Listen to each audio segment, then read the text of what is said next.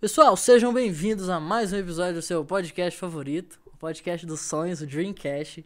E depois de muito tempo sem fazer um podcast, estamos aqui, né, Natan? Manda um Pois é. salve. Estamos mais aqui, de uma semana mais sem de uma fazer semana sem podcast. fazer podcast. Por que, que a gente ficou sem fazer podcast? Cara, vou mandar a real. A Hum. gente ficou sem fazer podcast por causa de. Não vou dizer isso assim. Fala, que a gente tá fala ao na lata. mas. Putz, cara. Tô com uma trava aqui, sabe? Tem um negócio segurando a minha língua pra não falar. Convidado.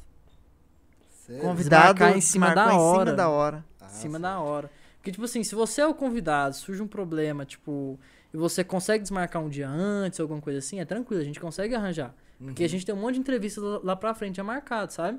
Aí a gente pega um entrevistado futuro e coloca ele pro seu dia, o dia que você faltou. Mas Certo. quando você desmarca no dia, cara, faltando uma hora, duas horas, é um negócio difícil. Mas sem problema, né? Intercorrências acontecem. Acontece. Mas a gente fica um pouco prejudicado, mas é a vida que segue, vida que segue. Até que a gente tá aqui de novo, não perdemos um pingo de ânimo, né? Com certeza. Provavelmente as uma Tomando cinco pessoas, energético é, tomando aqui, né? energético. Isso aí. Dar mais ânimo ainda. Da Monster, nosso patrocinador. Nosso patrocinador oficial aqui. Porque é o seguinte, eu acabei de falar aqui para pros meninos. Olha, pode ser uma pessoa que tá assistindo esse podcast, pode ser cinco pessoas, cem pessoas assistindo ao vivo. Cara, eu vou fazer com a mesma dedicação, com a mesma performance, buscando os mesmos resultados. Parabéns. Porque se eu puder melhorar a vida de uma pessoa, pelo menos, eu já cumpri minha missão. Isso aqui já valeu a pena. 100%. Mas agora vamos pro nosso convidado, né? Vamos apresentar. Com certeza. Nosso convidado é o meu primo, que eu amo muito, e é um prazer estar com você. Doutor Gustavo, se apresente, por favor. Bom, sou primo do Daniel, do Natan. É, meu nome é Gustavo, eu sou médico também, igual o Natan, igual o Daniel vai ser futuramente. É, atualmente eu moro em Florianópolis, onde eu faço residência médica. Faz residência E- cirurgia, ou seja, é rico. É, não, aí não, Não, definitivamente não, não. Agora eu só sou um de fudido mesmo. cirurgia é o mais fudido de todos os Sim. residentes praticamente, né? Mas é, não, pelo menos eu já passei do R1. Isso aí, eu vou falar pra vocês, foi realmente um período bem difícil. É, o Tanto- R1 é complicado. Porque R1 não é um pra- ano inteiro. É. o primeiro ano da residência, só pra esclarecer. É, um ano que é complicado fazer plantão, né? Então a gente não fica rico assim, igual o Natan, que tá quase um intensivista aí já, né? Já trabalhando como. E... Mas dá pra gente se virar, né? Na residência a gente se vira, sobrevive. Principalmente no Sim, R1. sim, mas agora no certeza. R2 a coisa já melhorou bastante. Dá pra dar uma respirada, tirar umas férias. Por isso que eu tô consegui vir aqui até que enfim, desde o início da Uhum. Residência. início. Consegui vir em Goiás aqui ver minha família e também participar desse podcast. Agradeço muito a oportunidade, viu, Daniel, Natan, todo mundo aqui da equipe. Cara, eu agradeço muito agradeço vocês terem me receber mano. aqui e vamos conversar, né? Vamos que que conversar, a vamos gente tem conversar. para agregar valor, agregar conhecimento aí para vocês. Com certeza, olha, perfeita apresentação dele, né? Meu Deus. E ele é um influencer, pô. Tem 10 mil seguidores no, no Instagram. Não, não, tô chegando. Agora eu 9 Ativou, mil arrasta pra cima. É, agorinha, então me putz, segue lá, cara. galera. DR Gustavo Assunção, já marca aí. Segue pra bater a meta, 10 mil Tem que seguidores. bater a meta no final dessa transmissão, 10 mil seguidores é a nossa meta. É nossa Com meta. certeza. Eu tô chegando lá, cara. Tá chegando lá chegando também? lá. Hoje eu bati minha meta de 1.400. Ó, 1.400. Meu É pessoal isso tá ótimo. Agora o perfil do Dreamcast tá 1.500 e pouco e tal. Tá ótimo também, sabe? Tá Uhum. ótimo. Começou agora, tem dois meses, ele tá alavancando bastante. Tá alcançando gente demais, cara. Inclusive, quero agradecer você. Que, cara, assim, não tem como. Eu gravei um vídeo semana passada sobre é, engajamento nas redes sociais. Sem a pessoa ir lá, curtir, compartilhar, não sei o que, não, não tem, cara. Não tem podcast, não tem coach, entendeu? não, não tem mesmo, né? Não Até porque coach, isso é. que é, é, na verdade, é um trabalho com as pessoas, né? Uhum. Então, com certeza, é E o mais muito importante a participação. Participação de, de Participação todo mundo. ativa. E o mais Exatamente. interessante é que o mais importante não é o número de seguidores, e sim o quanto eles interagem com você. Sim. Exatamente.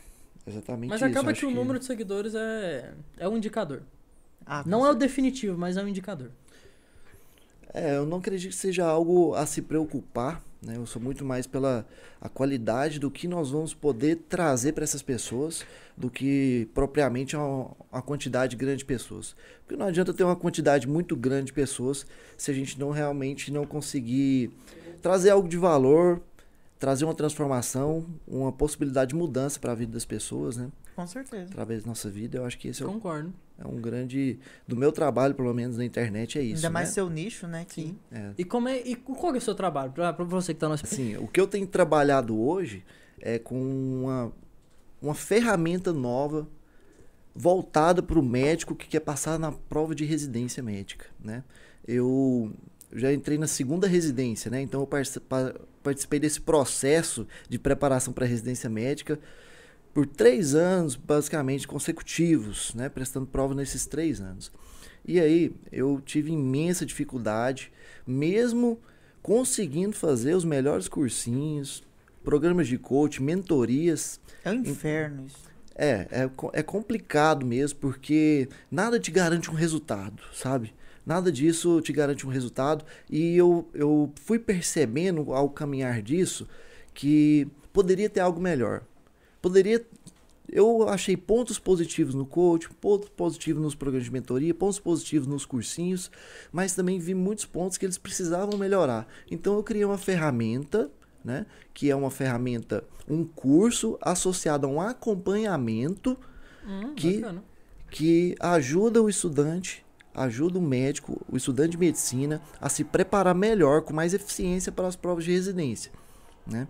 Porque é, já entrando no assunto aqui, já que a gente entrou, né? Até 1997 não havia assim, os estudantes eram bem largados, estudava com o livro texto e questões antigas ali para as provas de Que residência. não é ruim. Que não é ruim. É, É uma- mas é aí bosta. chegou os cursinhos, é uma bosta. Não é ruim, é é ruim, não, é péssimo. uma bosta.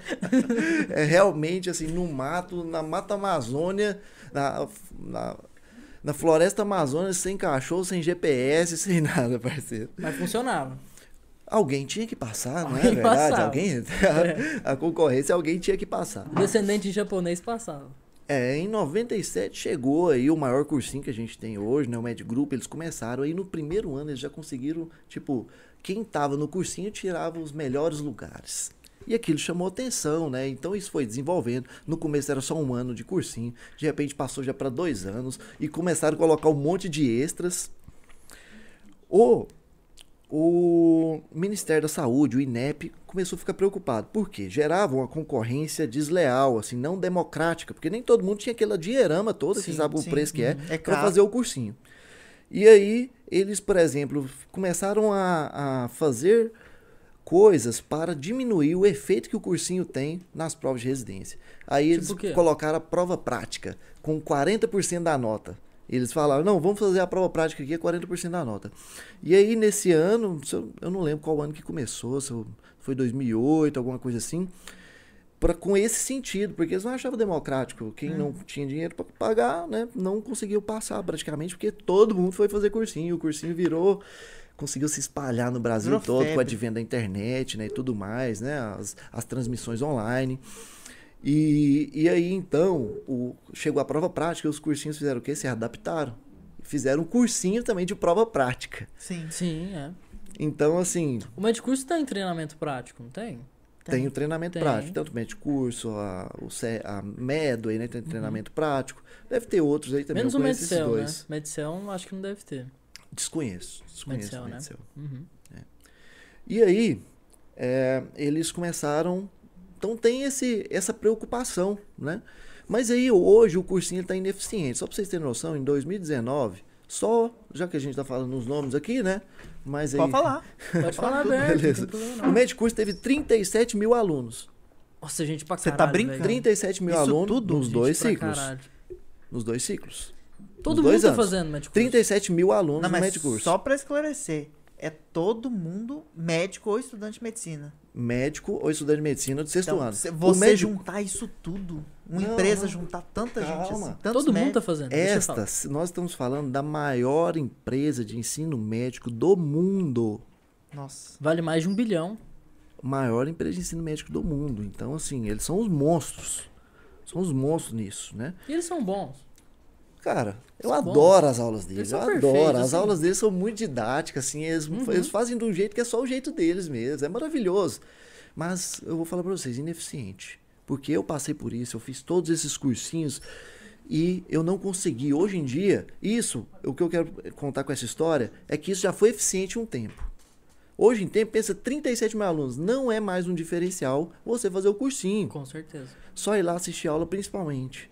E aí, eu comecei a pesquisar sobre provas, sobre prova de múltipla escolha, o que, que era isso. E eu comecei a ver que o conteúdo apenas, que é o que é passado pelo cursinho, ele é apenas o primeiro grau, o primeiro grau do que realmente é cobrado nas provas de residência. Porque não é só o conhecimento da matéria que é cobrado. Muitas outras habilidades que são importantes no exercício médico da profissão são cobradas ali. Sim. Capacidade de análise, de avaliação, de você relacionar coisas, a ca- sua capacidade de decisão, de tomada de O decisão. tudo é- entendimento da legislação atualmente também. Exatamente. Seis são habilidades cognitivas que são cobradas na prova, só que não tem como isso ser treinado pelo cursinho. E o cursinho não passa isso. Uhum. Então tem até assim várias escalas, várias é, quem for estudar mesmo a, o que é uma prova de múltipla escolha e por que ela é chamada de high stakes, porque ela justamente cobra nesse nível de atuação, ela não cobra apenas o conhecimento em si, né?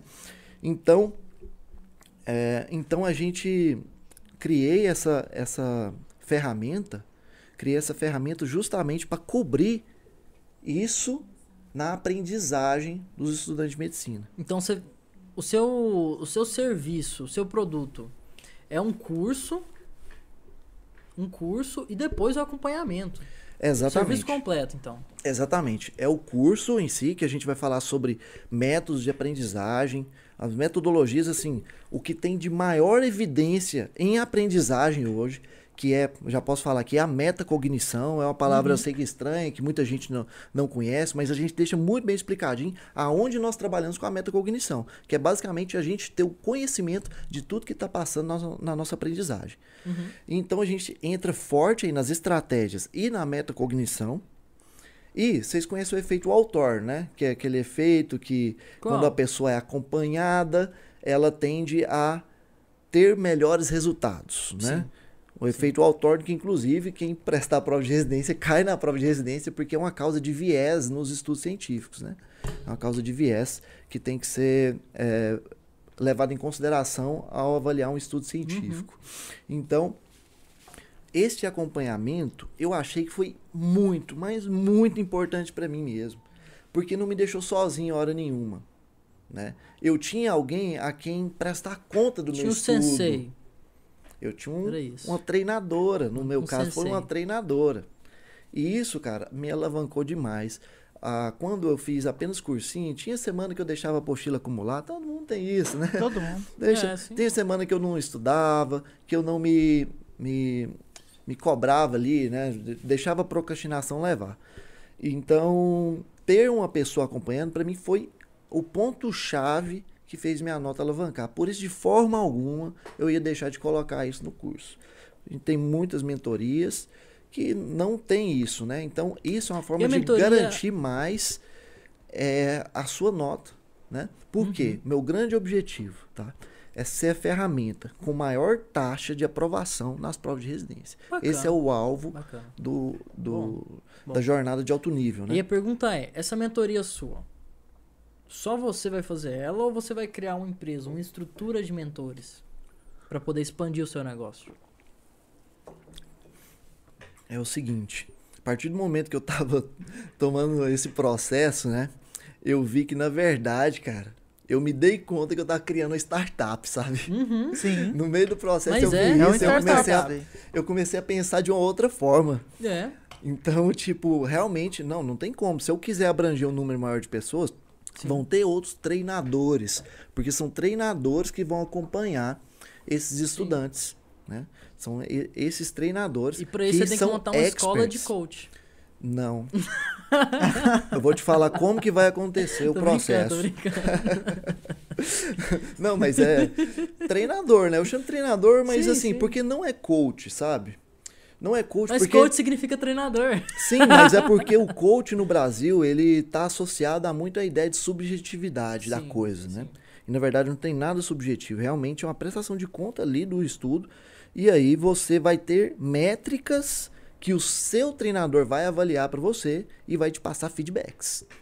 E de uma forma tecnológica. Tecnológica, todo mundo sabe que tecnologia não é só a questão de ser é, eletrônica, alguma coisa assim, não. Tecnologia é, de intelectual mesmo, através de- dessa forma de tecnologia, a gente fez uma forma completamente simplificada para esse processo acontecer, que não requer reuniões semanais, quinzenais, ao vivo ali, né, reuniões com, de horas e horas para isso ser transmitido. A gente criou um Hum. sistema e dentro desse sistema é passado É como esses se fosse um sistema feedbacks de trabalho. e esse acompanhamento. Então Exa- você tem um site? um- Como é que é? Exa- é, não, o Tem várias curso platafor- plataformas fazendo O isso. curso, ele é passado numa plataforma, né? É. Na Evermart.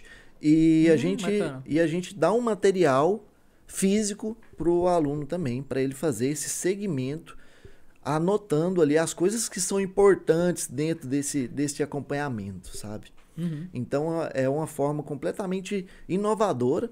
E aí você me perguntou se eu vou criar uma escola de coaching, né? Na verdade não. É porque a- uma das premissas nossas é que quem acompanha seja quem já passou por isso. Então, nós temos o- os níveis, os níveis de, de aprendizagem ali dentro do próprio processo, né? Que são quatro fases. A última fase é o cara que atinge a fase de expert. Expert é o cara que já passou por todas as fases da aprendizagem e ele já está com um aproveitamento maior que 80%. 80% é muito. 80% é muito. E aí a gente começa um processo específico para esse expert. Ele não vai estudar igual os outros, é uma forma diferente. Então tem quatro fases, inclusive, não é só o expert, não. Mas aí, quem for expert vai ter a oportunidade, nós vamos recrutar para estar no nosso time. E você é o Entendeu? expert. Hoje você tá eu sou o acima do expert. expert. Hoje eu, hoje eu sou o expert. Uhum. Eu sou o expert. Né? Não é questão de estar acima, assim, né? Mas eu vou treinar no- outros experts que, na verdade, são participantes. Então eu tenho uma ideia pra você. Manda. Você criar um nível acima. Do chamar de expert. sensei. Sensei? Ó, Sensei. Entendeu? Sensei, Gustavo, é. Cara, mas o cara Gustavo vai ter que tirar Sensei. mais do que 80% da prova. Quem que vai ser o 90%. sensei? Sensei, 90%? 90%. Rapaz, 90%. 90% cara. 90% é um é puxado. absurdo. Cara, É um 90% absurdo. assim, na curva, não tem como subir mais, sabe? Parece que tem um limite, assim. Tem, Muitas tem um pessoas limite, tem um conseguem- limite. Igual, às vezes, concurso de área do direito, alguma coisa. Tem gente que consegue, né? Alcançar 95%, Ah, mas direito é 97% fácil, de aproveitamento. Direito é fácil, a gente tá falando de medicina. Tô brincando. Tô brincando, gente. Tá tô bom, porque eu já tava rindo da sua piada já, velho. Mas é porque, tipo assim, eu já fui cancelado. Umas duas vezes já, sabe? Porque eu solto esses trem assim, sabe? Do quando, nada. Do nada. Cancelamento Sabe? corre solto, né, cara? Só, só não é cancelado quem não É, aparece. velho, quem não aparece. Todo mundo que tem alguma opinião vai ser cancelado. Ah, É. eu gosto de gay. Ah, eu não gosto de gay. Você vai ser cancelado de qualquer jeito, cara. Tô brincando. Meu Deus, tá E dá view isso. É, sim, sim. O, o povo gosta de ver o Daniel falando merda. Sim. A cara do Gustavo, o que que eu vim aqui? Você vai ser cancelado aqui não, também. mas olha vamos continuar Não, o papo não, sério. sem Assim, cancelamento, aí. eu faço essas brincadeiras pra poder, sabe, voltar a atenção do Descontrair, ouvinte e tal, né? descontrair. Porque Claro, eu pego claro. o foco dele, sabe? Aham, Pego o foco do meu ouvinte. aham. É assim que a gente faz. Faz uma brincadeirazinha assim, ó. Voltou. Mas assim, vou voltar só um pouquinho, que eu acho que tem um ponto que eu acho que é importante falar nisso, né? Porque durante a residência, igual como eu passei na residência de cirurgia geral praticamente, né? eu sou residente de cirurgia cardíaca, cardiovascular. né? Cardiovascular. Parabéns. Nossa, É. é. É, assim, Muito é uma difícil. cirurgia que pra mim foi apaixonante desde a primeira vez que eu tive contato, né? E a residência, na hora que eu entrei, minha residência era um pouco diferente do que é hoje. Inclusive, durante o período que eu estava fazendo o R1, ou no- eu consegui, junto com os outros residentes, fazer mudança na grade do R1. Mas antes, quando eu fiz, o ano todo do R1 foi na cirurgia geral. Então eu era um residente como da cirurgia geral. Ué, mas como assim, cara? Tipo assim, você, você tem a, o pré-requisito lá. Cirurgia cardiovascular, não é? O segmento. Isso, isso, aham. Aí no R1 você faz cirurgia geral? Isso, era porque antes, né, tinha que tinha o pré-requisito da cirurgia geral Uhum. para fazer residência em cirurgia cardiovascular. Agora não tem mais. Não tem mais.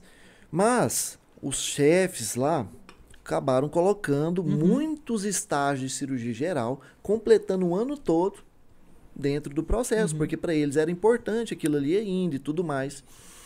Mas aí quando eu entrei, eu passei por isso, né? E vi que foi muito pesado, principalmente sendo um residente de fora, sendo considerado como um residente da cirurgia geral. Então passei por grandes desafios ali dentro da residência. Cheguei assim ao, ao limite, inclusive ali, de até sair da residência. Então, pesado que foi, eu acredito para mim mais pesado ainda de quem era da cirurgia geral, porque eu não era visto como eu era um residente da cirurgia geral, mas eu era um residente de fora. Então, assim, como o serviço é muito grande e existem coisas boas para fazer e coisas não muito boas para fazer, eu não era priorizado nas coisas boas. Você quer Entendo. entender? Sim. Eu não era priorizado. Você ficava com as coisas- buchas. Bah, É. bucha das buchas das buchas, meu amigo. Tudo que era chato ali era, ficava pra mim. Eu querendo operar, né, cara? Residente de cirurgia, mano, tem uma alegria na vida. É operar, Operar. entendeu? Só o chefe pode pisar, fazer lamber o chão. Cara, se o chefe deixar ele operar, velho, o cara vai dormir feliz, rindo, para rindo pra, pro travesseiro, sabe? Porque operar realmente é a, a paixão assim, de quem faz cirurgia, né?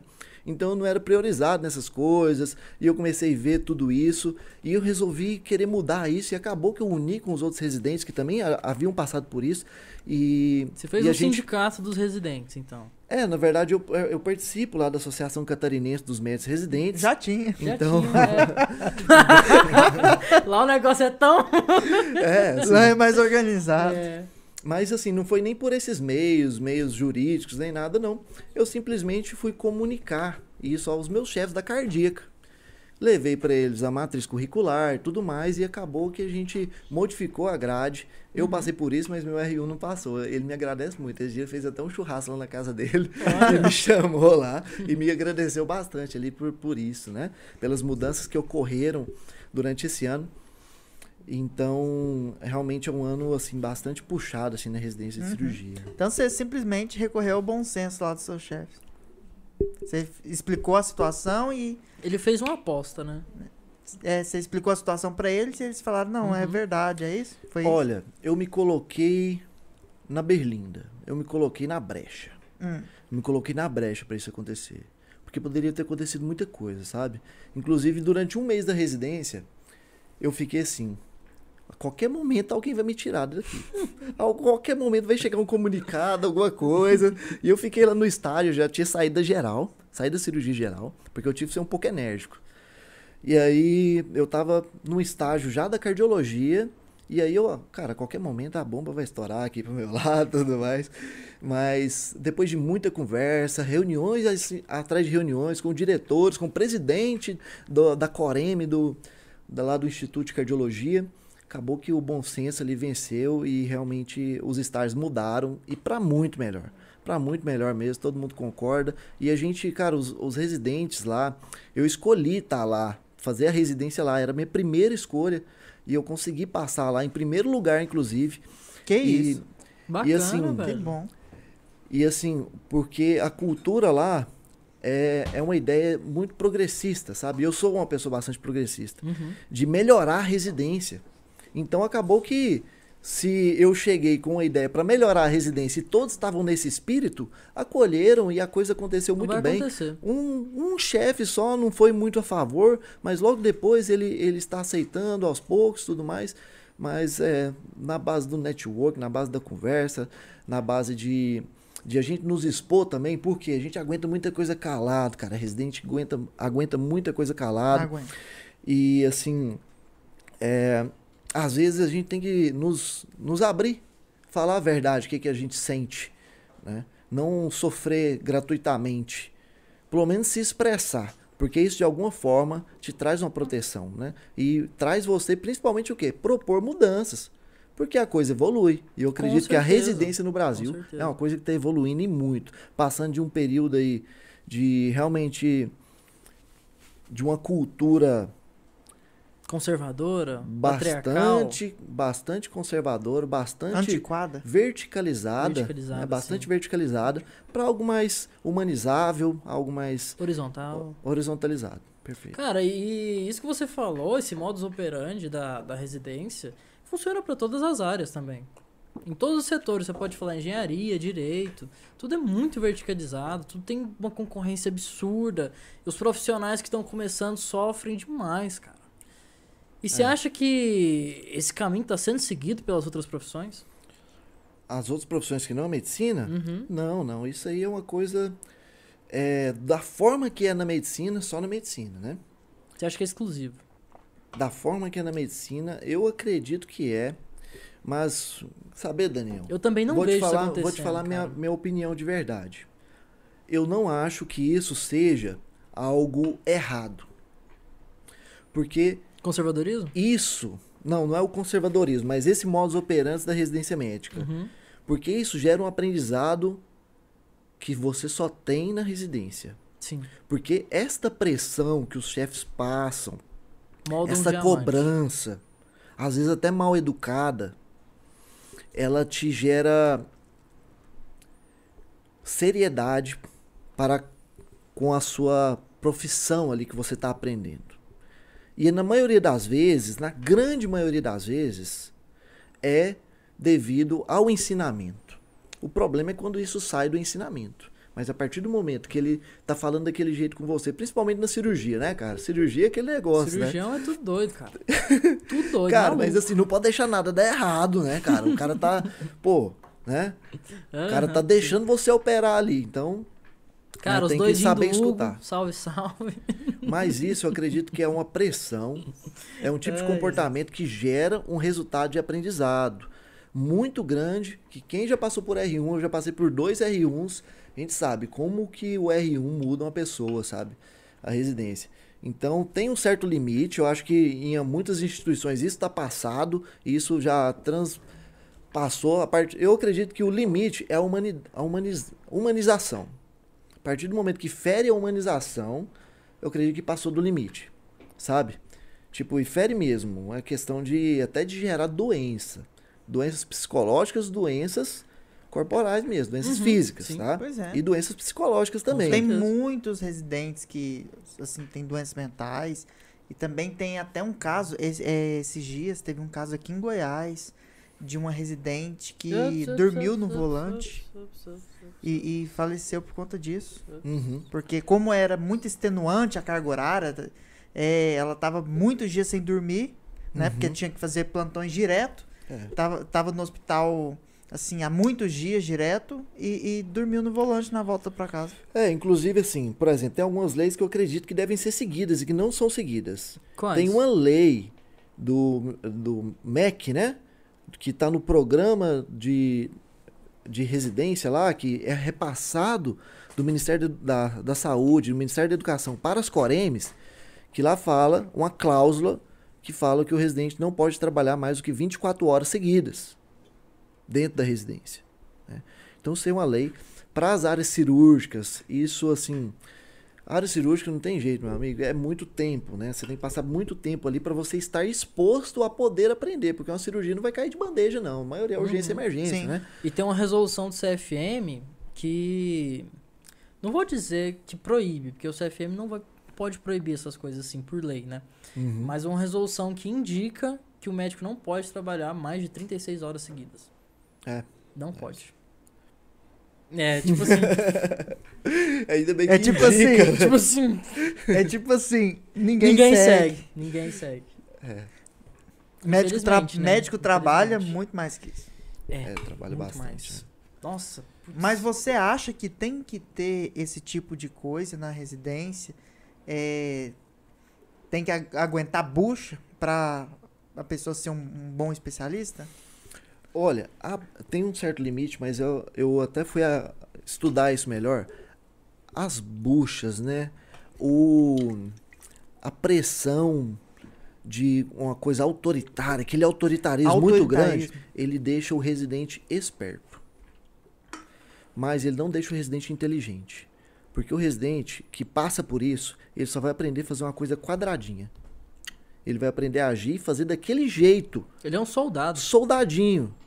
Quando a coisa sair daquilo, ele não vai ter opção dentro da cabeça dele para pensar por si mesmo. Porque depois que ele terminar a residência, ele não vai ter o, o, o chefe ali mais com ele. Uhum. Então eu acredito que essa, esse autoritarismo, esse tipo de estímulo, ele tem um certo limite, ele deixa o residente esperto que a coisa aconteceu, ele já está automatizado. É desse jeito que o chefe gosta. Puf, puf. Uhum. Inclusive, dentro da residência é o seguinte: tem três chefes, e aí cada chefe faz de Cada um um jeito. gosta de um Você vai jeito. ter que fazer de, de um jeito com um, de outro jeito com o outro, e com o outro também da forma que ele gosta de fazer. Você tem que decorar isso na residência. Então Sim. você tá entrando na residência, não é só aprender de um jeito, não. Por exemplo, dreno de tórax, cara, nunca um chefe foi igual o outro comigo. Sério. E eu já fiz bastante dreno de tórax com chefes muito diferentes. Cada um de um jeito, cada um exige que você faça uma coisa diferente. Então, isso às vezes é bom para você ter opções, né? Sim. aprender de várias formas, né? Mas a, a partir do momento que tem essa essa coisa tão rígida dessa forma, tem essa tendência de enquadrar dentro de determinado tipo de procedimento e a coisa quando sai dali não te dá muita inteligência para você assimilar e produzir uma ação diferente daquilo que você já teve, porque você perde uma coisa dentro da residência com isso, todo mundo sabe, que é a liberdade. Liberdade, sim.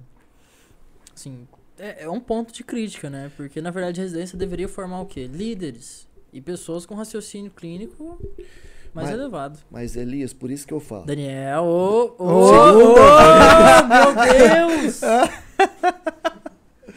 Ao vivo aqui, gente! Já, já, na, na minha chamada aqui eu já fiz isso, Ô, né? É aproveitando, vez. galera, conecta aí pra fazer volume aqui no, no número pessoal da live. Ó, Ô, Mas já manda falar. mensagem pra minha avó, fala pra ela ligar lá. Ô, E- Max Paulo, manda mensagem lá pra minha avó, meu avô. isso é vontade do Elias estar aqui, cara.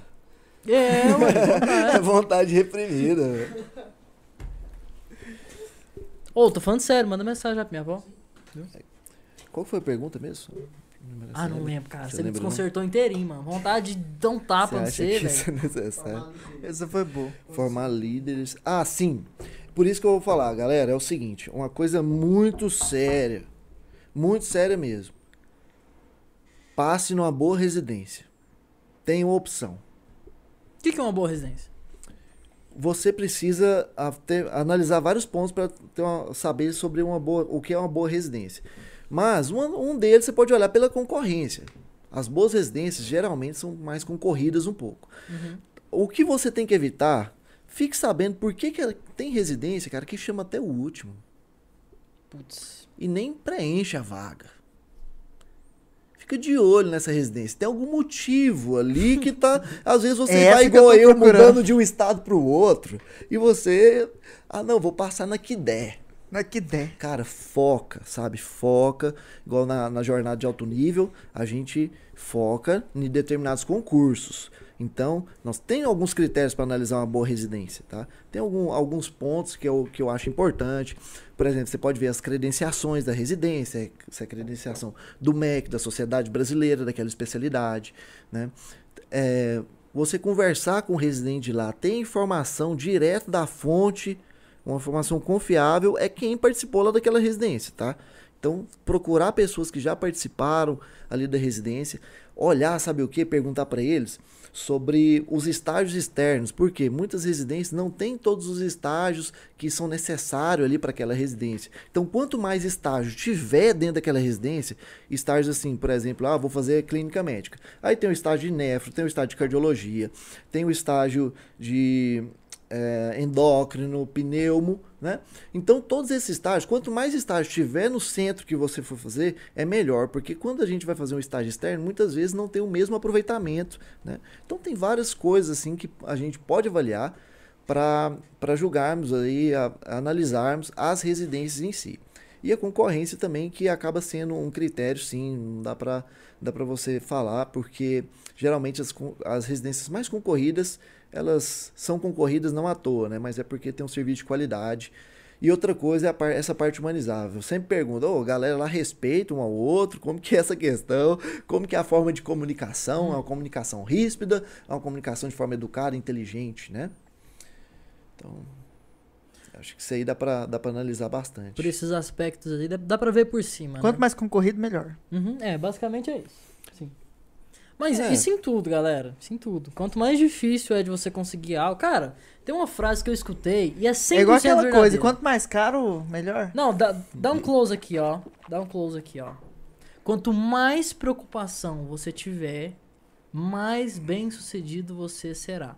Preocupação no sentido de finanças, sentido de investimento, sentido de investir no seu futuro, sentido de olhar pro, pro, pro big picture, pra, pra grande cena e falar: olha, eu tenho que fazer isso, eu tenho que fazer aquilo, eu vou fazer aquilo. Ter um nível de ansiedade que seja saudável. Quanto mais ansiedade saudável você tem, mais bem sucedido você será.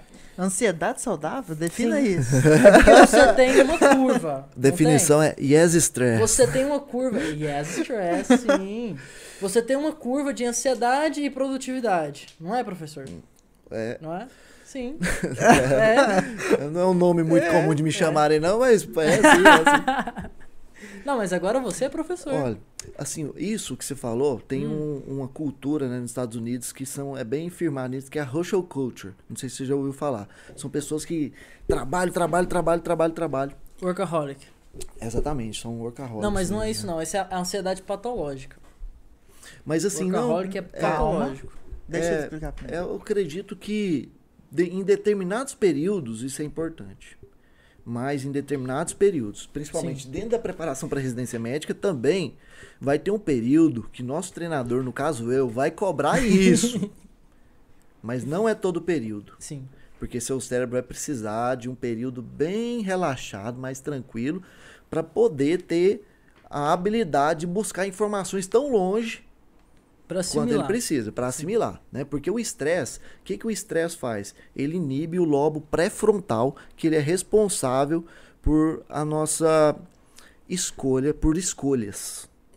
Uma das funções, né? O lobo pré-frontal tem várias funções, mas um deles é fazer escolhas. Então, o cara que vive estressado, ele não consegue tomar decisões de forma adequada. Aham, Sim, Entendeu? concordo. concordo. Isso neurocientificamente falando. né? Uhum. Então o estresse, devido a ele causar isso, ele tem um, um período ali, aquele período que você precisa macerar o máximo de matéria possível para pivotar o seu aprendizagem, né? Você conhece esse termo provavelmente. Para pivotar a sua aprendizagem, então vale a pena você passar por isso. Mas cursar o tempo todo isso, você vai chegar na prova, na hora da prova vai dar o famoso o quê? Branco. Branco, perfeitamente. Que é a maioria que acontece principalmente no Enem. Aproveitando isso, deixa eu fazer uma pergunta. Você acha que a pessoa deve estudar no dia da prova, um dia antes ou não? Não. Óbvio que não. Quanto tempo, quanto tempo antes da prova que a pessoa deve descansar? Tô entregando ouro aqui, hein, É, cara? Você, você tá querendo Tá dando um mini curso aqui. Não, mas tem que dar um A conteúdo grátis, galera, né? galera, segue lá. É. Me segue no Instagram, DR Gustavo Assunção. A Vamos gente vai lá. pegar esse podcast e vai vender um mini curso com o Dr. Gustavo Vocês Assunção. vão entender o que é a jornada de alto nível, tá? Que a gente vai abordar esse mais assuntos de prova, alguns algumas skills que são importantíssimas, inclusive essa, tá? Que assim, um dia pelo menos antes da prova é um dia de descanso. Mas na verdade, esse esse período ele vai reduzindo assim nas últimas na última semana de uma forma é, porque quando ele já passou por um processo todo de aprendizagem, ele tem algumas coisas para fazer uma, um recrutamento de informações nessa última semana, que torna a atividade um pouco mais leve, entendeu? Ele não vai estudar da mesma forma toda a fase de aprendizagem dele, né? Então esse período pré-prova é um período importantíssimo que a gente tem algumas coisas para direcionar ele para a prova, Uhum. e, e uma questão é essa: um dia antes da prova, eu particularmente não acho que seja um período que ele deva estudar. Na verdade, eu indico isso porque você pode fazer atividade física e atividades que te não não é hora de inibir o estresse. É hora de ativar endorfinas. É hora de ativar endorfinas, porque é aquilo que a gente acabou de falar, o estresse inibe o lobo pré-frontal e a gente quer deixar ele 100%.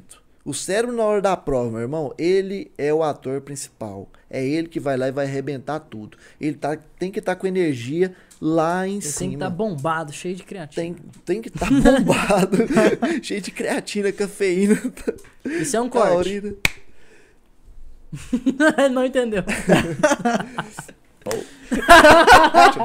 Dá um pau vivo. Não, é que a gente vai fazer um corte disso e fazer um Reels, um TikTok e tal. Ah, pra poder. O corte é quando Top. a gente pega um pedaço do podcast e joga nas redes sociais. Isso. Beleza, Aí beleza. dá aquela viralização, sabe? Viraliza. Ah, dá aqueles 50 mil É, views. sim.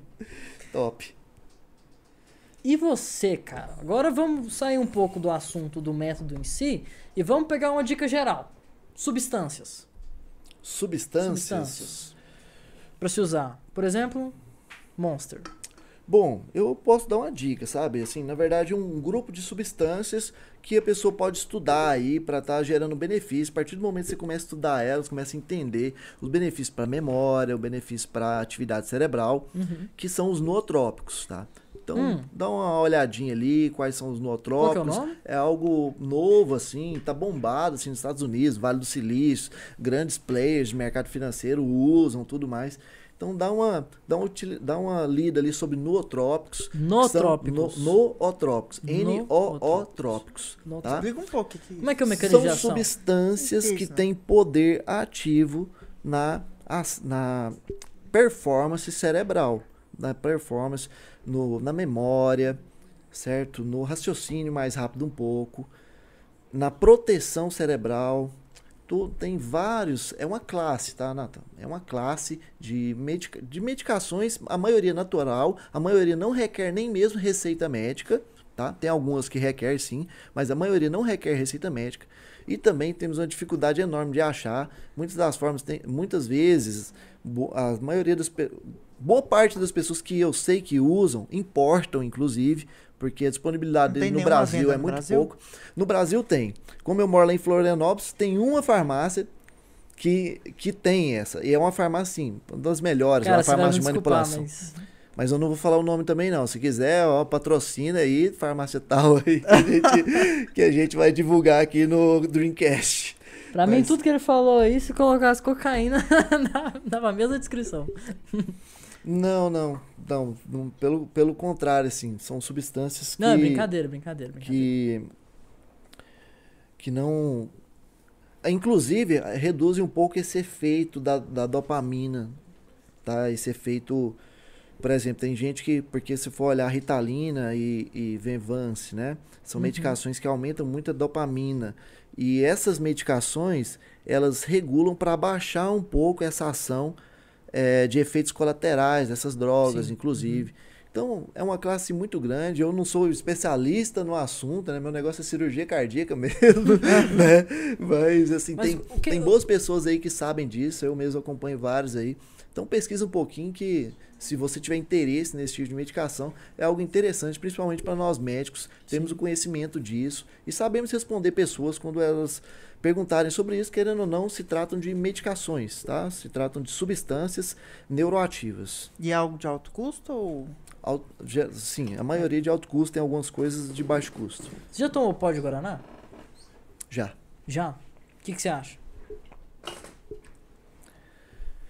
Achei, é, em mim, efeito nulo, praticamente. Cara, na época que eu fazia ensino médio, todo mundo tomava pó de Guaraná, velho. Todo mundo. É. E agora também na faculdade, a galera. A galera traz uma garrafinha assim, é o negócio mais esquisito do mundo. Traz uma garrafinha com um chazinho, assim, meio preto e tal. Só que eu não entendo porque que o pessoal leva esse trem, não. É. E o que, que você acha de outras coisas? Tipo de energético, café. Cara, café, o- a cafeína é um nootrópico. Ah, é? É um É? nootrópico, a cafeína em si. A cafeína, assim, já, já é um nootrópico. E dá pra usar também, ó, ó, todo mundo sabe do efeito da cafeína, principalmente se a pessoa tomar em cápsula, vai ver o efeito na real mesmo, né? Que ela dá uma disposição maior e tudo mais. Cafeína é um tipo, é um dos, dos nootrópicos. Sim. Então, sim, tem um efeito benéfico a partir do momento que você tem o estresse controlado também. Agora, se você estiver naquela, naquela pilha toda, né, e, e tomar cafeína mais por ansiedade, às vezes você nem está precisando ali, né, e exagero no uso, aí eu acredito que já, já não traga o, o benefício em si, traz, traga mais efeitos colaterais. Tem- temos que ter essa noção, na, na verdade, com todas as medicações. A partir do momento que ela está trazendo muitos efeitos colaterais, está na hora de reduzir aí o Você uso. gosta de café? Adoro café, cara. Minha bebida favorita é café. Sem açúcar. Sem açúcar? Claro. Eu também, cara, eu gosto bastante de café.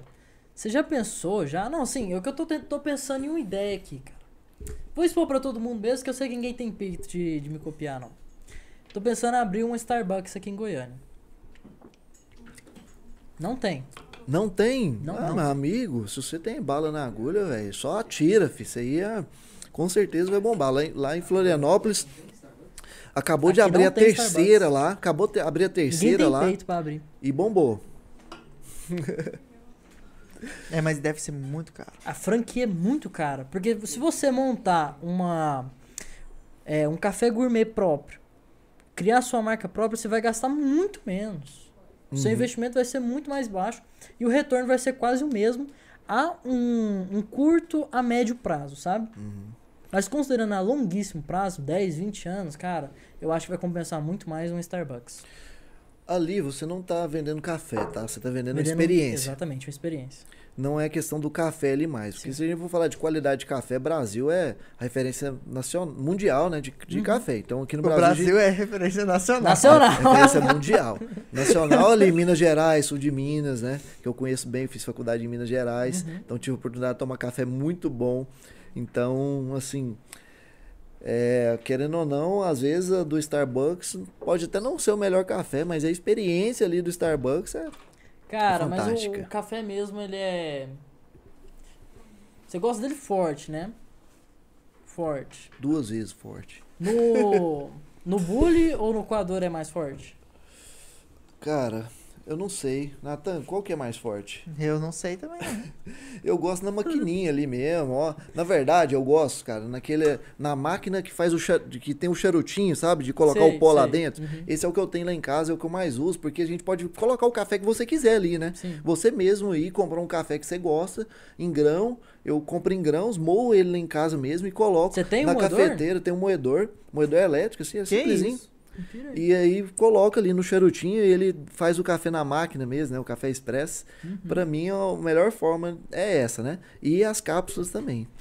Agora, não sei, cara, no coador, não conheço assim. Você não conhece essa? Natan não entendeu até agora. Não, não sei não. No bully ou no coador é mais forte? Oh, meu Deus do céu. Ai, ai. Isso aí. É isso, gente. Não, não é isso não.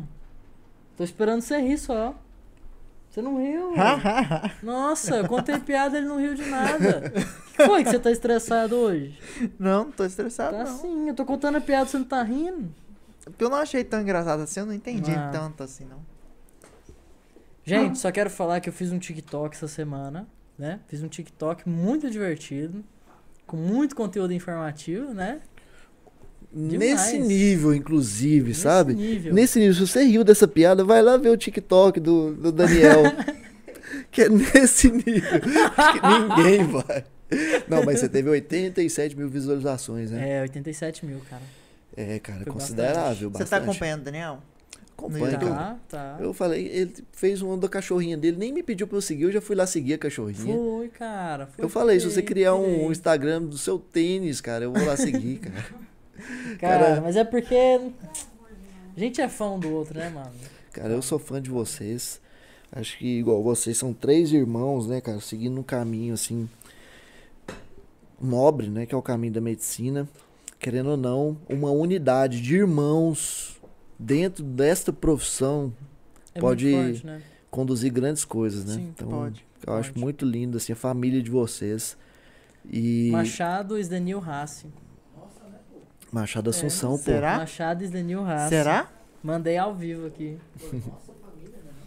Não é nossa, né? Nossa. Mas é- ué. Eu falando a família. eu, eu estou, eu estou falando o núcleo do ma- Machado É, deles. sim. do núcleo deles, em, em específico, assim. Claro que nós também somos primo primeiro, né? Sim. Primeiro, né? Primeiro. Minha mãe é primeiro.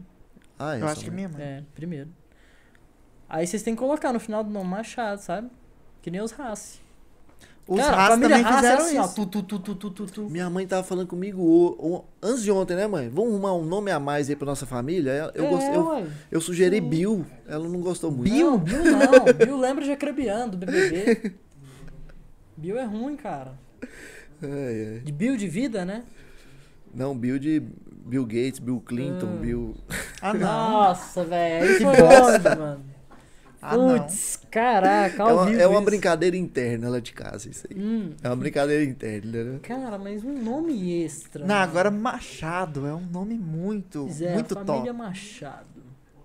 A origem desse sobrenome é que a família Machado não era uma família, na verdade, era um, era um sobrenome Era um cargo. da- é, dado um pelo, pelo rei de Portugal Não, era o tesoureiro. para os tesoureiros. Era então, tesouro- o- tesoureiro. se tornava tesoureiro, ele recebia o título de Machado. Uhum. Entendeu? É, sim, então, o tem uma sobrenome. história É, bacana. o sobrenome dele se tornava Machado. Sim. Tanto é que você tem na, na nova regulamentação de relações internacionais que, por exemplo, alguns sobreno- algumas pessoas que têm alguns sobrenomes brasileiros têm acesso direto a Portugal. E um desses sobrenomes é Machado. Ah, é? Uhum. Ah, é? Legal. Sim. Eu não sabia disso, A não. gente tem acesso direto a Portugal. Que isso, bom demais. Assim, se você tem raízes verdadeiramente portuguesas, você já tem acesso. Que é o nosso caso. Bom demais. Interessante. Nosso caso. O nosso tataravô, cara. Não sei se você chegou a ver, mano. Uma foto dele na África. Na Segunda Sério? Guerra Mundial. Vi não, cara. Você não viu, cara? Não. Mano, assim, do exército. Não sei. Qual que era o exército, mano? Era de algum exército europeu. Não sei se era do, da Suécia. Por não sei parte se de era pai ou por parte de mãe? parte de mãe, da Parte minha de avó. mãe, sério? É, o pai do meu avô não. Então é Domero. meu- Sim. Eu fui pegar uma caixinha do meu avô Domero, sabe? Que levou lá pra casa. E eu tava vendo lá uma cruz de não sei o que da Segunda Guerra Mundial. Eu falei, ué, mas essa moeda aqui é de 1940 e poucos e bolinha. Aí na hora que pegou uma foto, não, esse aqui é o pai do meu pai, minha avó falou. Com um fuzil do lado, assim. Um monte de africano, assim.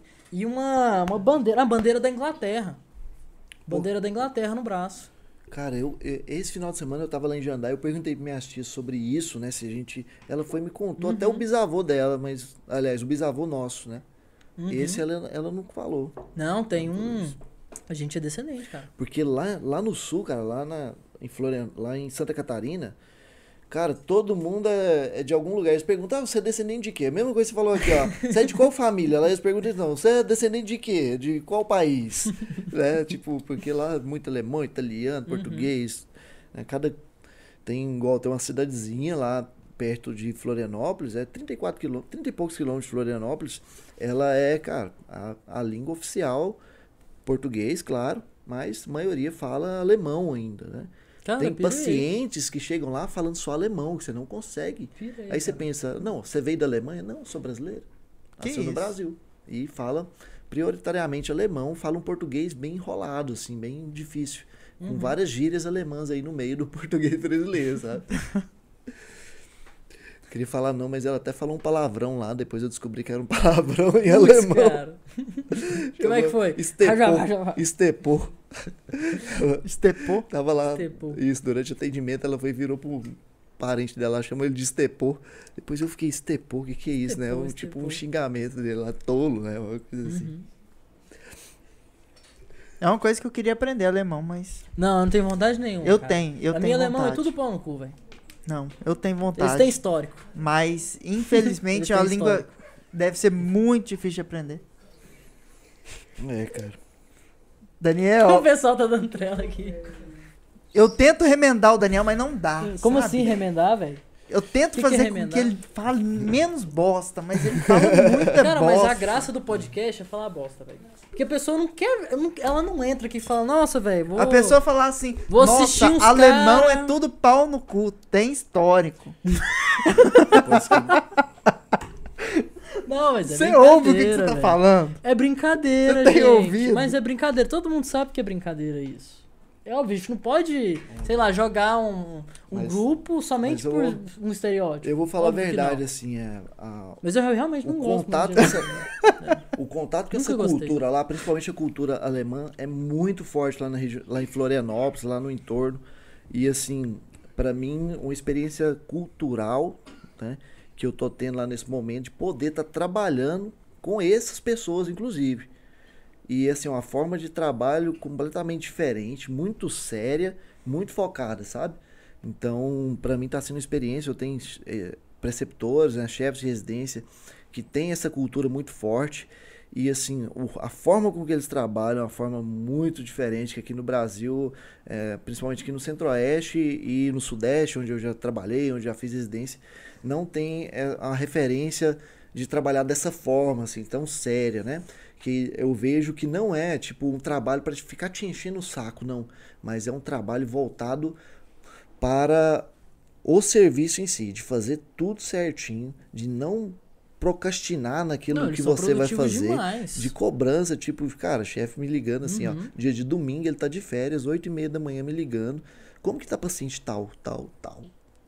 Eles são muito produtivos. Né? cara. Tipo, muito positivo, preocupados com o trabalho e minuciosos, assim, Uhum, ó. Sim. Principalmente em cirurgia cardíaca, né?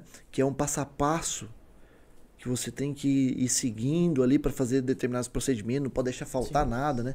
Então é muito importante ter esse tipo de, de cultura assim dentro da, do centro cirúrgico ali.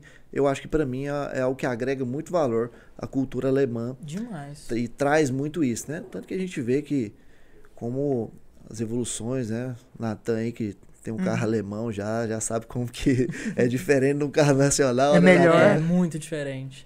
Deixa eu te falar, a imigração é, dos países europeus para o Brasil, depois da Segunda Guerra Mundial, ela foi feita, por exemplo, o Vargas incentivou, o JK incentivou, foi feita para que os europeus, principalmente os alemães, que têm uma cultura de produtividade altíssima, ensinasse o brasileiro. Alemão, japonês, japonês também é mega produtivo. Por exemplo, é, uma pesquisa super interessante é, foi soltada ano passado. Cara, um alemão produz, é, um funcionário alemão, em média, funcionário de fábrica, alguma coisa assim, sabe? Em média, produz três vezes mais em um dia do que um funcionário brasileiro. Uhum. Aí você se pergunta por quê? Educação? Cultura? Por que, que essa, essa pessoa produz tanto? Posso te complementar com uma coisa? Eu não Hum. vou te responder, mas eu vou complementar. Sim. É, fizeram um teste de coeficiente de inteligência na Europa, na Alemanha, inclusive, mas o valor que eu vou te passar é da Inglaterra, no Japão e no Brasil. O teste de coeficiente de inteligência, o QI, da Inglaterra, bateu 100, certo? Certo. 100 A é média. o valor médio. Uhum. Aí É fizeram o, Bom. o coeficiente de inteligência do Japão, o teste de QI do Japão. Deu 113. E fizeram o coeficiente de inteligência do Brasil, né? Então o Japão bastante avançado E o do aí. Brasil deu quanto? Calma, calma que eu vou chegar lá. Então a gente dá pra ver com isso que o, o Japão já deu uma avançada a mais na aprendizagem, né? E o Brasil deu 87. Nossa, cara, deu O Brasil muito baixo. 87, um nível preocupante, coeficiente de inteligência média da população brasileira, tá? Pesado, preocupante, cara. muito muito mais baixo aí a a nível da média, né? Não chega nem mesmo à média e chega a níveis preocupantes. Então, isso reflete um problema sério na mentalidade, na cultura brasileira, que tem que se tomar medidas, inclusive medidas públicas, para alertar isso, né? Alertar que tem alguma coisa errada, que essa cultura não tá certa, a gente não prioriza.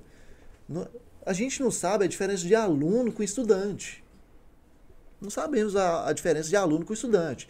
A gente acha que inteligência é o cara assistir a aula do professor, estudar um dia antes da prova, tirou nove, beleza, ele é um ótimo aluno. Chega num concurso, se ferra. Porque ele aprendeu a ser um bom aluno, mas ele não aprendeu a ser um bom estudante. Ele não estuda. Por quê? Ele está acostumado a estudar ali um pouquinho antes da prova e ele sai bem no, no colégio. Então ele já se sente um bom aluno. E isso não é o suficiente, cara. Isso não gera aprendizagem, né? Sim. Então, Aprendizagem ativa. e aí, quando chega para prestar um concurso, tem que começar tudo de novo, né? Basicamente, começar do zero ali Uhum. para prestar esse concurso, né? Então, isso é, é algo que, se a gente começar a olhar para fora um pouco, começar a ver coisas da nossa cultura que pode se alterar, é, não ficarmos tão voltados assim pro oba-oba, pro auê, sabe? Carnaval, Realmente, futebol e bunda grande. não que isso seja ruim, isso tudo Não, que você não falou. é ruim. Mas, assim, Mas não deve ser o principal. Não deve ser o estereótipo nosso. Exatamente. Não, é o seguinte, isso não pode, assim, A nós galera não, a po- cervejinha não, nós não podemos mão, negar assim. a cultura brasileira, cara. negar a cultura brasileira que traz essa alegria, essa felicidade, essa essa característica dela, ela não exclui você estudar de forma adequada, de você trabalhar de uma forma mais séria, de você trabalhar com objetivo, não só trabalhar, levantar cedo e ir para o emprego, querer cumprir ali seu, sua hora. Não, mas você realmente fazer alguma coisa. Esse dia alguém, eu estava falando sobre currículo, né? E alguém me perguntou o que, que você acha que, que é importante durante uma entrevista de emprego. Pô, entrevista de emprego para mim, né? Eu tô falando de entrevista da residência. Me perguntaram isso, né? mas eu respondi. O que, que eu acho? Eu acho que você deve pesquisar sobre essa empresa antes e realmente entrar com uma proposta do que, que você pode fazer para agregar valor naquela empresa. Sim, certo? Sim. Então, tipo assim, não só você entrar para ser um funcionário alheio ali que vai cumprir o seu dia a dia e tudo mais, ter projeto, ter ambição dentro do seu trabalho. Inovar no dia a dia, né? Inovar, exatamente, né? Inovar, não. A gente vê o mundo inteiro mudando e a gente continua do mesmo jeito. A medicina não é mais a mesma, cara. Com Na certeza. medicina mudou completamente. O médico, cara, se o médico, por exemplo, não aprender a mexer com a internet, daqui uns dias tá fora do mercado. Hoje em dia. Ou vai ficar trabalhando da mesma forma, né? Com chefe, com assim, dependendo do salário de SUS, de entidades por fora, né? Você não vai ter consultório mais. Quem não, quem não se adaptar à nova realidade hoje. Cara, quem não se adaptar às mídias sociais vai ser excluído do mercado é, de trabalho. E aí a gente fala, o que é inteligência? Vamos supor, já que a gente está falando de coeficiente de inteligência, o que é inteligência? Será que o brasileiro sabe? Assim, será que nós sabemos o que é inteligência? Acho que não. Então, nem mesmo, nem mesmo isso, né? Porque a inteligência, segundo o Jean Piaget, que é um, um dos, dos maiores estudiosos sobre inteligência, sobre coeficiente, sobre aprendizagem, ele fala que inteligência é a capacidade de adaptação a uma Sim. nova realidade. Uhum. Capacidade, isso ele ainda coloca nesse conceito que requer construções de novas estruturas. Então você é uma construção de novas estruturas com o fim de adaptação à nova realidade. Que eu acredito que essas estruturas podem ser até estrutura cerebral. Sinapses. Né? Conceitos, né? sinapses, Sim. tudo aí. Sim. Agora, diante desse cenário todo, cara, ah, peraí, peraí, peraí. Queria voltar no negócio dos alemães. Queria falar que eu não tenho nada contra o alemão. Tenho que deixar isso muito claro, cara. Muito claro. Até que eu até comprei uma cachorrinha alemã. É isso. é. Spitz alemão é o nome dela. Cara, se eu não gostasse de alemão, eu nem ia comprar um Spitz alemão. Entendeu? E ela é linda, é fofa, é loirinha, sabe? Que nem todo alemão. Travou aqui, destravou. ela é Lulu do quê? Lulu da Pomerânia. É uma região específica Lulu da Alemanha. Lulu da Pomerânia. É. Lulu. Pomerânia é uma região específica onde tem o Lulu da Pomerânia, o Spitz alemão. Só querendo falar isso, eu também já eu tenho amigos alemães também, sabe? Uhum. Que eu aprendi muito durante o ensino médio, muito. Só que eu brincava muito. Toda vez que eu via, eu não falava eu, eu falava Hi Hitler. Nossa, Daniel. Vai ser não, é cancelado. É brinca... Não, mas é brincadeira isso, mano. Obrigado, obrigado. É brincadeira. Os caras tão. Eu pensei que você não fosse falar esse, nome, esse nome aqui. Não, cara, mas é brincadeira, mano. Tipo assim, você tem um amigo alemão, mano, você não vai brincar sobre isso. Cara, é o histórico, mano. Talvez. É o histórico, cara. Brinca com a galera aqui do Brasil falando Bolsonaro, assim, alguma coisa assim. Não, é, ué. Não, não levando pra esse lado, né, mas levando, por exemplo, essa parada de esquerda com direita. Sim, sim, entendi, você entendi. brincar com a é. pessoa assim, ganha Lula livre, chegar Bolsonaro. É, é, tipo isso, tipo isso, tipo isso. bem legal assim com a pessoa, sabe? É, não, mas ele aceitava Brincar tipo boa. assim. É, Hi Lula. Não, não, não. Isso aí o YouTube, o YouTube tira do ar. O YouTube tira. tira. tira, o YouTube tira do ar. Você fazer tira? Isso, tira, tira do ar, isso aí tira. Que isso? É, cai, cai isso, a live. Isso é. aí é áudio de cancelamento, Sim, cara. Você tá isso procurando é. cancelamento. O Daniel tá procurando. É porque é o seguinte, comédia, humor, eu acho que ele tem que ser um pouco mais livre. Um pouco mais livre, sabe? Música também. Claro. A música também. Porque hoje a gente quer ditar o que outra pessoa fala, o que outra pessoa tem que fazer. Cara, por que isso?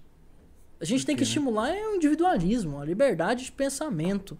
E não restringir tudo em uma caixinha e falar, olha, você não pode falar isso. Perfeito. Putz, cara, acho que você falar isso. É tipo aquele livro 1984 do, do George Orwell, sabe? É tipo Hum, assim, é, o- é a Todd, é a Todd Police, sabe? É a polícia do pensamento. As pessoas querem controlar o jeito que você pensa, cara. Uhum, É o pior tipo de restrição de liberdade. É uma prisão dentro da sua própria mente. uhum. Você fala assim, ah, hoje a gente é a civilização mais livre que existe. Não, nós somos a civilização mais presa. a que menos tem liberdade. É o Eles moralismo, É, né? exatamente. É o falso moralismo, na O verdade. moralismo, ele. As pessoas acabam querendo criar um conceito de bem e mal Uhum, e imprimir esse Sim. conceito que é particular dela, Sim. particular da, do meio que ela foi criada, o meio que a influencia, da entidade que a influencia, e imprimir isso na cabeça de Exatamente. todos, com até ameaças, com deposição de medo em cima. Sim. Vou destruir sua carreira. Você vai pro inferno. Você vai pro inferno. Isso é bem, isso é mal. né? Então esse moralismo, ele, ele corta a nossa liberdade demais. Cara, sabe? eu sou Acho muito. que a gente tem que buscar a nossa liberdade. Primeira coisa, temos que limpar muita coisa, muitos conceitos para podermos alcançar a liberdade. Liberdade, Eu de, gosto muito liberdade de, pensamento, de Daniel. pensamento. Liberdade de pensamento, porque nós temos que ser livres para pensar o que quiser. Com certeza. que- e assim, muitas vezes a gente tem que extrapolar nosso próprio pensamento. E para extrapolar esse pensamento, eu vou te falar uma coisa que é importante, é quebrar as bases. Quebrar as bases. Sim. Só que, Você já ouviu falar só de que a gente não. Meu amigo, é, é justamente É é o isso que eu tô seguinte, falando, tá? é- Genealogia da moral. Tô É, tirando esse texto quando agora você olha, Quando você olha pro super-homem de Nietzsche, você vê algumas características que, é claro, o super-homem de Nietzsche é um pouco depressivo. Ele acaba sendo um pouco depressivo. Ele é, ele é solitário, né? Ele é solitário porque não tem ninguém pra acompanhar ele. Uhum, Ele se livrou de todas as amarras. Ele é um ser muito forte, ele tem vontade de potência demais. uhum. Só que quando você olha pra ele, você pensa, cara, eu tenho que ter também um pouco mais de liberdade. Eu tenho que remover da minha fraqueza em si. Uhum. Sabe, deixar de ser escravo de algumas coisas. E ser escravo no pensamento é o pior tipo de escravidão que existe, cara. Perfeito, O pior tipo de exatamente. escravidão. E aí a pessoa tá nem com a solitude dela, ela não consegue pensar fora, sabe? Não precisa estar no meio de várias pessoas, mas, cara, sozinho em casa, se você não consegue pensar um pouquinho fora e tá naquela prisão, você pode entrar, cara, num conflito muito grande entre a realidade e entre essa, essa moral. Essa moral imposta pelos outros. Sim. Não é uma moral sua, cara, que você precisa ter. E aí, só que você acredita na moral dos outros, porque eles falam com tanta ênfase Uhum. e colocam tanta referência nisso. E você se sente protegido porque É você está foda. sendo vigiado. É foda, é foda. Eu sei que gera sofrimento, tá? E gera isso, ó. Baixa inteligência. Baixa inteligência, QI, Uhum. Que é aí lá que é a embaixo. sociedade Você brasileira. não consegue. Então, calma. Tem um contraponto. Qual o contraponto? Sociedade japonesa é altamente moralista. Não, não é esse tipo de moralismo. O moralismo que a conheço, gente está falando é a moral do escravo, a moral do fraco. Que sempre busca é, um culpado, um bem e um mal. é, sempre tem um lado ruim. Você já assistiu o filme Troia? Já. Já? Você não sabe, você não identifica o lado mal. Você vê só dois lados em disputa. Que Sim. a vida é isso, cara. A vida é isso. É alguém querendo comer alguém, velho. Entendeu? É, cara. É, mano. A vida é isso, velho. Mas você Ao não acha vencedoras impor- ou Olha só, vocês não acham importante é, existir É, uma moral a ser seguida? Não, mas essa é a bons moral. costumes Não, mas esses são os bons costumes. Seja forte. Porque senão alguém vai te comer. Ô, ô, Natan, Natan, só, só pra mim. Eu vou ao assim, banheiro. Vai lá, vai lá. Porque assim, isso inibe as pessoas. Pode, é, é o caso que vocês estão falando, pode inibir de uma pessoa ser mais inteligente, é, ter alguma nova ideia, inovação e tal, mas também inibe muitas, e a maioria das pessoas é, iria para o outro lado, o lado contrário, que é o lado de, de crimes e coisa e tal. Isso, isso. É importante falar nisso porque, por exemplo, ó, tanto que a moral ela é uma moral falsa. Porque se a gente for pegar um artista famoso que vai lá e faz o que quiser na internet, posta foto de qualquer forma, nu, festejando e tudo mais, cara, ninguém olha ele ali como, como algo errado, sabe? Só que se for uma pessoa simples que faz aquilo, a sociedade em volta dela reprime Reprime. reprime ela, entendeu? Então não deixa ela se expor e aí cria uma moral que é uma moral só para essa essa É uma nível moral social. relativa. É uma moral só para esse nível social. Em Você passou de determinado nível social ou um determinado é, classe, essa moral não existe. Sim. E aí essa classe que tá lá com essa moral inexistente tá dominando. Sim. E aí os outros são dominados. A moral que eu tô falando é tipo assim, a gente precisa ter moral, mas nós temos que ter a nossa moral. Nós temos que ter essa forma de pensar para criar a nossa própria moral do que, que pode, o que, que não pode fazer, do que, que você acha que é pertinente, o que você não acha, e você poder o que experimentar o que há de mal de você experimentar. Uma moral, uma moral colocada por outra pessoa, né? Você experimentar a sua própria verdade e saber pensar a sua própria verdade. né? Mais ou menos isso. Então não é que você, ah, vou sair matando todo mundo porque eu acho que pra mim que é uma moral, eu tenho que provocar crimes. Não, mas também, né, isso, isso aí já extrapola de uma forma é que você sabe que não que não vai trazer benefício, pelo contrário, você está indo contra as leis, inclusive, né? Você vai ser preso se você fizer isso, né? Mas é esse outro tipo de moral, a moral de usos e costumes, a moral de você poder falar o que você quiser, O meu celular tá pipocando. Será que a moral de você ser livre. Daniel. Porque aí fica todo mundo falando, mas aí você vai ver o que dá mais visualização é quem extrapola essa moral. Sim. Você vai ver o que tá bombando e quem tá dominando a cabeça das pessoas é quem extrapola essa moral. E aí fica reprimida aquela classe mais baixa. Fica reprimida as pessoas que não conseguem passar. É aquele, já viu aquele vídeo que tá todo mundo com a lâmpada apagada e um com a lâmpada acesa ali procurando alguma coisa. Quem extrapola essa moral um O pouco, mito da caverna. mito, mito- mito da caverna de Platão. Platão, né? Exatamente. Quem extrapola essa moral um pouco, às vezes é visto no começo como louco, mas você sabe qual que eu acho? Isso é um achismo meu, é alguma coisa que eu penso, né? Eu nunca vi isso em nenhum lugar. Mas a diferença do louco pro gênio é o resultado. Sim. Porque se, Isso é um corte. se- Parabéns. Isso é um corte. porque se o cara é. Se ele falhar, ele é louco. Se ele falhar, ele é louco. Mas se ele acertar, meu irmão, ele é um grande gênio. Ele é um grande gênio. Sim. Com certeza, cara. Porque, por exemplo, a criação do avião. Antes do Santo Dumont, cara, foram uns oito negros que se jogaram assim da Torre Eiffel, tentando voar que nem um pássaro, velho. O que, que eles são hoje? Loucos. Mas se eles tivessem voado de verdade, seriam o quê? Gênios. Gênios. Gênios. Mas infelizmente eles não, não ficaram vivos. Cara, depois. imagina aquela foto do Einstein lá se ele não tivesse conseguido provar a teoria da É, relatividade. sim. Pois é. Ia todo mundo caçoar dele, né? E hoje não. Exatamente. Hoje, Hoje aquela, aquela imagem é um símbolo de um força. símbolo de muita inteligência, respeito. força. Com certeza. Então é, é, é isso que é o ponto da moral, assim, né? Sim, Que, sim. que eu acredito que a liberdade traz possibilidades mais extraordinárias, vamos supor assim. Com certeza, com certeza. 1984, o George Orwell, ele fala sobre isso explicitamente. Onde você não tem liberdade, não tem inteligência. Porque sempre alguém vai ditar o que as outras, que as pessoas pensam no geral. Você sempre vai ter a massa pensando tudo igual, que é o caso do Brasil, velho. Que é o caso do Brasil. Hoje a gente vê aqui um grande movimento de massas. É isso, você tem o Bolsonaro de um lado, você tem o Lula do outro. Você tem essas duas massas se conflituando toda hora. E é isso aí, cara. É isso aí. É. É um ponto, senão vamos ter que abrir um outro podcast, nós vamos começar a falar de política Ops, aqui. ops, ops, ops, ops, ops. Iluminação, iluminação. E desligou. Desligou a iluminação. Eita, gente. Problemas técnicos. Produção, produção, produção. Eita. Mete o pau, mete o pau. Vou continuar aqui. E aí, você gosta de House? Música? Não, House? House.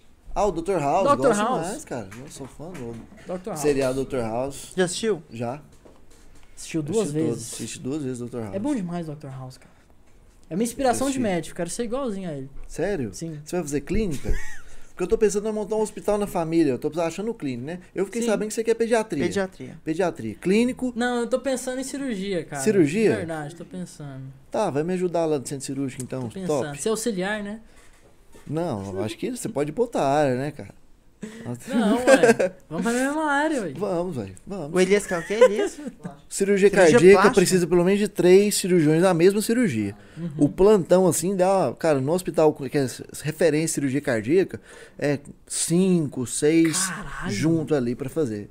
Né, o, o plantão. Então, assim, a cirurgia cardíaca ela é, uma muita cirurgia que requer. uma cirurgia, né? É porque o serviço geralmente de referência ele tem várias cirurgias, inclusive que podem acontecer de forma simultânea, né? É procedimentos também, marca passo. A gente cuida ali de, de toda a parte de drenagem de tórax, de é, traqueostomias, tudo fica com a gente ali da Cirurgião cardíaca, cardíaco? da cirurgia cardíaca, Dentro de tórax? dreno de tórax. Olha. Inclusive a cirurgia cardíaca, o cara já sai com dois, três drenos de tórax ali, uns dois tórax e um no mediastino, né?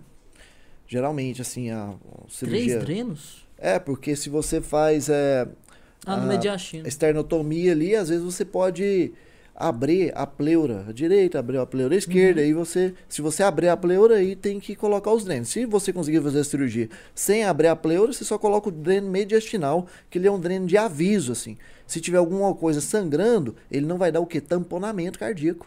Porque se o sangramento lá tamponar, né, o cara pode ter uma parada cardíaca ali, um um choque hipotensivo, né? É muito choque cardiogênico. complexo, né, cara? E aí você coloca um dreno ali e o dreno, se estiver sangrando, ele vai drenar. O problema é se entupir aquele dreno também. Então, ah, pós-operatório de cirurgia cardíaca é uma coisa linda, assim, é uma coisa que tem que ficar Nossa, em cima. cara. E a maioria, assim, que faz é a, a- os pessoal da cardiologia, sabe? Que faz o pós-operatório, esse imediato, dentro da UTI coronariana, né? Mas a gente também da cirurgia faz esse, esse pós-operatório e tem que ficar em cima. As- acontece coisas, né? E, e requer, assim, intervenção imediata, não é nem, não é nem uma arritmias e tudo mais, né? Pode, pode Uhum, acontecer. Sim. As arritmias, assim, tem uma, uma incidência muito grande, assim, pós-operatório de cirurgia cardíaca, a, a arritmias, principalmente fibrilação atrial, é uma incidência bastante grande. E então o pós-operatório de cirurgia cardíaca tem várias particularidades. Então, saber colocar um dreno de tórax é o R1. O R1 da cirurgia cardíaca é dreno de tórax, traqueostomia, basicamente isso. Só que o que acontece? Como eu passei pela cirurgia geral, então a gente foi pra barriga mesmo, né? Fazer tudo ali na barriga. de apendicectomia, colecistectomia, cirurgia de trauma, né? Não, cirurgião auxiliar colectomias, É. Se auxiliar for pra você fazer, você consegue fazer? O quê? Hoje? Apendicectomia? Apendicectomia e colecistectomia, sim. Laparotomia? Até eu. Ó, cara, eu faço Arrisca. assim. Se for de urgência. Laparotomia assim, do que, por exemplo, uma esplenectomia. Então, eu não cheguei a fa- uma esplenectomia, sim, eu, eu não fiz, né? É uma cirurgia mais do R2, a cirurgia geral. Mas como eu vi bastante esplenectomia, né? Na, cir- na, na cirurgia, na cirurgia é mais ou menos assim, Nathan. É, Daniel que quer fazer cirurgia também. Na primeira você vê, na segunda você aprende, você faz. Uhum. E na terceira você ensina. Credo, que que é isso? É, mano, a coisa tem que girar ali, né? Tem que girar. Você tem que ter a sua experiência, né? E se o paciente. Não é muito bem assim, não, tá? Só, Ah, sim, sim, só é claro. uma piadinha que a gente tem interna, assim. Uhum. Não, é uma piadinha, mas funciona. É, para algumas coisas, sim, né? Mas igual uma cirurgia mesmo, que tem uma técnica cirúrgica mais apurada, extensa. tudo, aí você tem que ver mais vezes antes Sim. de, a- antes de a cirurgia fazer. cardíaca requer mais de uma vez, né? Mas algumas Oh. coisas, com uma vez você já. Você olha, a segunda já dá pra Já dá, arranhar. já dá pra arranhar, né? Dá tem algumas arranhar, coisas sim. que dá. Uhum. Mas o que, que você mais gosta no, no Dr. House? Dr. House. Pra mim, ele é o maior médico é, da ficção. Sem dúvida. Pra mim também, O maior. com certeza. É aquele assim, ó, quem é médico raiz mesmo, vê Dr. Dr. House, né? É. Quem é médico Nutella vê, vê o quê? Grace. Grey's. cara, Grey's Anatomy é, no- é novela demais, cara. É muita novela. Romancezinho. Cara, eu nossa, falava de jeito, porque eu era Dr. House assim, ó, puro, né? Tanto que eu vi duas vezes e tal. Eu falava, ah, eu não dou conta de ver Grey's Anatomy, não, que é Nutella. Paguei língua fudida, cara. Você assistiu, Anatomy. cara? Vi bastante. Não cheguei a ver os últimos agora, não, que lançaram. Mas eu acho que eu devo ter parado ele na décima segunda temporada. Ah, viu por aí. pouco? Só 12 temporadas, velho. Isso, viu é pouco pouco, demais. Cara, eu vi o primeiro episódio, mano. Não consegui continuar, velho. Não consegui. Muito mimimi, blá blá blá, sabe? Mas Menos paciente melhora. morrendo. Dr. House é bom Uma que é novelinha, isso. né? É. Dr. House tá toda hora acontecendo alguma coisa, um pipoco que tá rolando, uma doença autoimune que ninguém sabe de nada, sabe? Uhum. Eu gosto é disso, cara. Gosto é disso. Eu, eu acho bom E você isso, acha porque que- realmente teve uma preparação de conhecimento médico É. interessante. Tipo, os diagnósticos são fundamentados, né? Não é uma Sim. coisa E aleatória. você não é acha que dá pra tipo- aprender alguma coisa com Demais. Nossa, cara. Esse- raciocínio? esse Você acha que ano- dá pra aplicar alguma esse coisa ano na pegaram uma prática? estagiária lá. Pegou no estagiário dentro do hospital lá de Florianópolis. Ela falou que tinha aprendido com Grey's Anatomy, cara. Aí sim. Ai, ai, E ela, gente. cara, foi lá, entrou, invadiu. Só que ela foi, porque os residentes lá, os, os acadêmicos, não ficam andando com crachazinho. E ela mandou fazer um crachá. Nossa. Cara, entrou no centro cirúrgico, participou de cirurgia, tá? Caraca, velho. E nunca fez, nunca fez medicina, só que ela, segundo ela, foi o Grey's Anatomy que ensinou ela as coisas. Mas aí, é, logo já, já conseguiram identificar ela ali, porque ela ficava muito afastada dos, dos alunos e tinha um sistema ali, logo uma pessoa já foi procurar no sistema ali o nome dela e acabou identificando. Ela era de menor, então Ah, então tava bem na cara, então. Nossa. Não, cara, ela foi presa, essa menina. Ela foi presa, essa menina. Sim. Foi Foi presa? presa, foi pra delegacia, né? Foi, foi conduzida por Ah, tá. policiais ali. Não sei o que aconteceu depois, mas foi um auê no grupo, porque eu tava estagiando nesse hospital lá ainda, né? Perguntei, foi- foi- como eu estagiei na cirurgia geral, né? Eu fui perguntei, galera, ela participou de cirurgia da cirurgia geral? Galera, não, não. Mas ela tava lá, a gente viu ela lá. Mas ela entrou em cirurgia da, da ortopedia. Ai, ai. Mas no, na série, cara, tem muita explicação de fisiopatologia, Sim. não sei o que. Cara, é, é bom. Você acha que bastante. condiz com a realidade as coisas que Condiz. eles moram? Não, não dá pra estudar, né? Não, Não, meu irmão, Não não, é é fonte de estudo. Não, não é fonte de estudo É, não mesmo. Não é fonte de estudo mesmo. Não pega aquelas informações e. e usa elas. Não. Com certeza não. É só entretenimento mesmo. É entretenimento, com certeza. Mas você não é aprende fonte, Não é coisas. fonte de conhecimento. Não, eu não acho. Eu não acho que dá pra você. É muito. É uma irrealidade, né? Eu, particularmente, assim, não dá.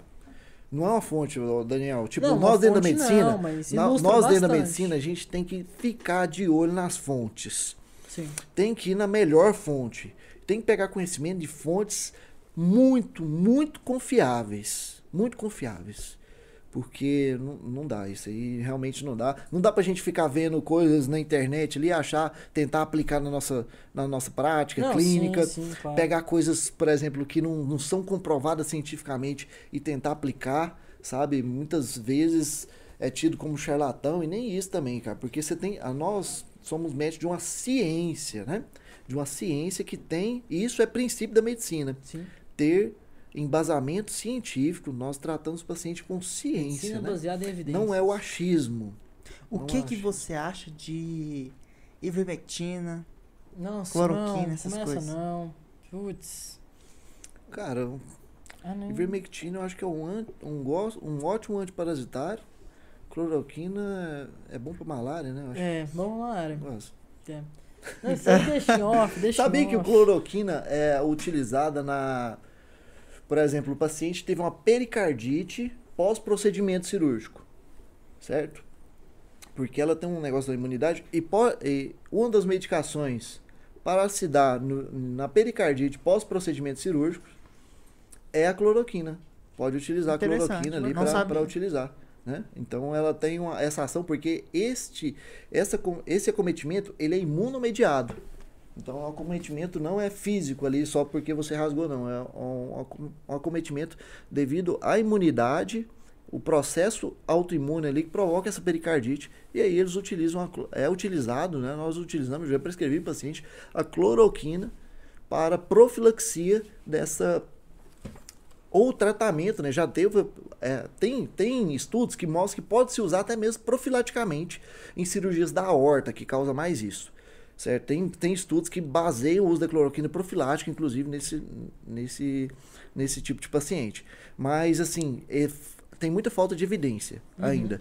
Ah, os estudos até falam assim que ah, por mais que tenha comprova comprovação, mas os efeitos colaterais podem estar, podem sobrepujar o efeito benéfico aí Uhum. disto, né? Ainda falta estudo. Ainda falta estudo, eu acho que ninguém vai abraçar isso não, que aí já é velho, né? Sim. Mas como tratamento já é muito bem embasado o uso da cloroquina. O uso da cloroquina nesse tipo de Uhum. acometimento Uhum. e alguns outros. Então, é uma medicação que tem uma pluralidade de de usabilidade muito grande, né? Eu, particularmente, na parte infecciosa, eu não tenho autoridade para falar da parte Sou de Covid, cirurgião. essas coisas, né? Mas, pô, tem que... Tem que ter embasamento, né? É isso que eu acho, tem que ter embasamento sério. E a gente tem que se aprender, cara, muito julgar artigo científico, sabe? Porque o principal, cara, é isso. Você saber olhar o artigo e saber se ele é bom ou se ele não é bom. Se ele tem viés Saber avaliar esse artigo. Inclusive, estudando inteligência, um dos graus mais altos de inteligência é você fazer esse julgamento. O julgamento da fonte, sabe? Então, dentro da medicina, você vai ver na residência, quando tem aquelas reuniões de, de grupo científico, primeira coisa, quais são os erros desse estudo? Ah, vamos colocar um estudo sobre, sei lá, Covid, é que a gente está falando, né? Primeira coisa, que, que você, quais são os erros que você encontra aqui nesse estudo? Sempre para avaliar isso de uma forma, para tornar a coisa antifrágil, antifraude. Antifraude. Principalmente assim, porque a gente já teve na história assim, muita coisa de estudo científico, ó, bancado por indústria, né? Muita coisa que, que atrapalhou a medicina por longos períodos, justamente por estudos ter viés aí, né? Ser patrocinados e tudo mais. Então, também tem que ficar um pé atrás, até mesmo com os estudos científicos. Imagina o Dr. House aí. né? Outra pergunta. Ainda nessa, nesse sentido, assim, de, de referência e tal, o que, que você acha de aplicativos médicos, tipo Whitebook, o IMEDS, essas coisas? É, eu acho que é bom e mal ao mesmo Med tempo. Prime também, claro. Cara, Não, Med Prime é Prime é informação é que a pessoa não vai utilizá-la na hora. né? Pode Sim. utilizar também. Não sei como que. Se vocês têm alguma plataforma de utilizar dentro Não. do plantão, né? Não, é curso. Fora, É informação. As aulas, eu sei que vocês têm uma busca de conteúdo muito grande, que eu sei que vocês têm até um editor ali para estar para tá buscando ali a, as matérias em si, né, as fontes. A questão do whitebook também, hoje, antigamente era o black book, né, que eu todo mundo levava um black, Black book, book. Pro, pro, pro plantão. Hoje o whitebook ali no celular, mas cara, eu acho que a gente tem que começar a se libertar disso, sabe? Ele pode te conduzir até até você perder o medo. Mas você ficar viciado naquilo o tempo todo, de ficar buscando informação naquilo, você acaba ficando dependente, né, de uma coisa que que você é uma memória externa, né? Vamos Sim. supor assim, você pode utilizar sua própria inteligência para estar fazendo esses julgamentos, não apenas utilizando o aplicativo de celular. Você acha que o médico ele Mas se você torna... não. Eu acho que é o seguinte também, cara, não podemos ter é, a ignorância de saber que sabemos tudo. Pegar o celular uma hora ou outra, disfarçadamente ali, para respeito ao seu paciente, porque você tem que demonstrar autoridade para ele a partir do momento que ele tá vendo que você não tá en- entendendo sobre o assunto, que você não sabe a dose decorada da droga, ele pode desconfiar um pouco de você. Então, dá uma disfarçada, né? Não deixa sobrepujar muito isso não, porque acaba denigrindo um pouco a imagem, eu acho pessoalmente isso, né? Mas a gente tem que ir reduzindo cada vez mais, conforme a gente vai passando o tempo de formado e tudo mais, reduzindo esse uso, né? E realmente utilizar quando você não sabe, porque tem gente que vicia tanto, que já sabe a dose, já sabe tudo, Mas mesmo assim, olha, fica com aquele medo de prescrever sem conferir, conferir. sem conferir sem conferir. né? Então tem que ir amadurecendo para que você não necessite ou necessite o menos possível desse tipo de Então você acha que esses aplicativos são assim, mais para médico novato? Mais ou menos isso? Não, mas eu acho que eles são para situações específicas, né? É para tirar uma tem dúvida, de uma coisa que você não tá Sim. na sua zona de conforto. Né? Exatamente. Que Exatamente. querendo ou não, tem- a medicina é muito extensa, né? Uhum. Muito extensa. E às vezes você, assim, você tem o domínio sobre uma, assim, as coisas que são mais prevalentes, né? As coisas que mais aparecem. Uhum. Só que tem aquela coisa lá que é rara, você quase não vê, e às vezes quando aparece você fica um pouco na dúvida, né? Não, e eu, eu uso, não o também. Whitebook, mas, cara, aplicativos, por exemplo, MedCalc, porque você tá lá no UTI, por exemplo. Eu quero saber qual quantos microgramas por quilo por, por minuto tá passando de noradrenalina no meu paciente. Uhum. Será que ele não tá precisando aumentar para vasopressina? Então eu preciso calcular ali. E se eu for pegar para calcular tudo no manual ali também, eu acho que já é. Você pode calcular manual também, mas você tá no plantão lotado no TI, esse aplicativo ajuda muito. Então você calcular a dose de uma, de uma droga vasoativa, né? Eu acho que é interessante a utilização desses aplicativos. Eu acho que o Whitebook também, que você citou aí, também tem esse, essas calculadoras também que pode, pode ser úteis, né? não só na pesquisa de medicações. Mas eu me coloco na frente do paciente, se eu estou no lugar do paciente, se eu estou consultando com o médico ali, e ele para me receitar a medicação que ele é que ele está se dizendo que vai ser o tratador, né? Que ele está prescrevendo para mim, o fato de ele não ter o conhecimento absoluta ali daquela medicação um que ele vai me prescrever, né? né? Tira- eu Sim. acredito que sim. Na minha particularidade, isso tem que ser reduzido ao Sim. máximo. né? Concordo, concordo plenamente. E pra finalizar a nossa live, quero voltar na pergunta que eu fiz pro meu documentário. Ah, gente, coloca um aspas aí. Eu tô fazendo um documentário, um pequeno documentário, que ele envolve algumas perguntas, né? São Uhum. várias perguntas, né, doutor Gustavo? Várias Pode me perguntas. chamar de Gustavo, cara, por favor. Não, mas tem que uma autoridade, doutor Gustavo. Professor Gustavo. Doutor coach Natan, Gustavo. doutor- doutor Professor, Daniel, doutor Gustavo. Coach, meu Coach Deus. Gustavo. Coach. Gustavo. É sério, irmão. Can- Vou, vou cancelar esse cara aqui. Pastor Vininho. Pastor. Gustavo, Gustavo. Eu gosto que me chama de Gustavo só, nem mais nem menos. Então, Gustavinho. É, pro Gustavinho Gustavinho, tá bom, olha lá, né? tá Gustavinho vendo? é- Pro chegado. Gustavinho. Gustavinho. Mudou quase nada. Deu quase nada. Gustavinho, então. Gente, um adendo aqui. Você é feliz? Você se considera uma pessoa feliz? Sim, sim, considero. Por quê? Posso responder a mesma coisa, né? Pode ou pode mudar. Você pode não ser a mesma pessoa de duas horas atrás. Duas horas atrás, né? Ter mudado um. É, o rio conceito. flui, as águas passam. Mas eu acredito, eu sou feliz, sou feliz pra caramba.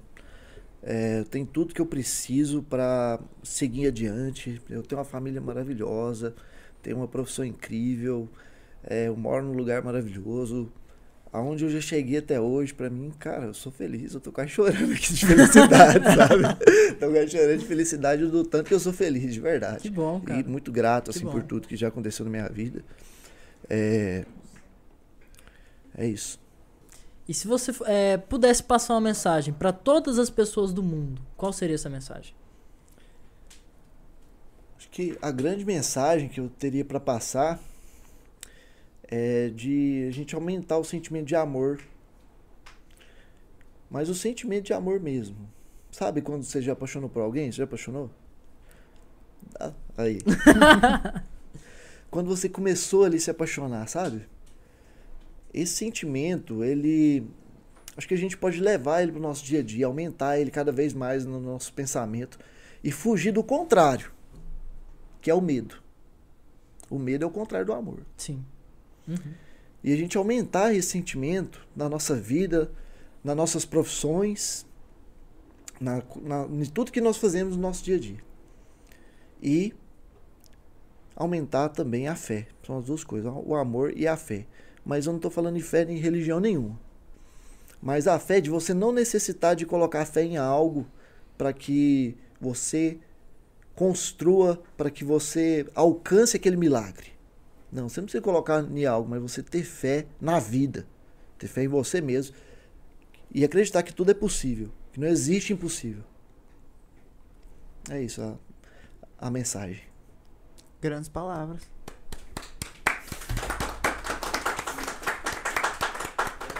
Cara, parabéns. Olha, Parabéns.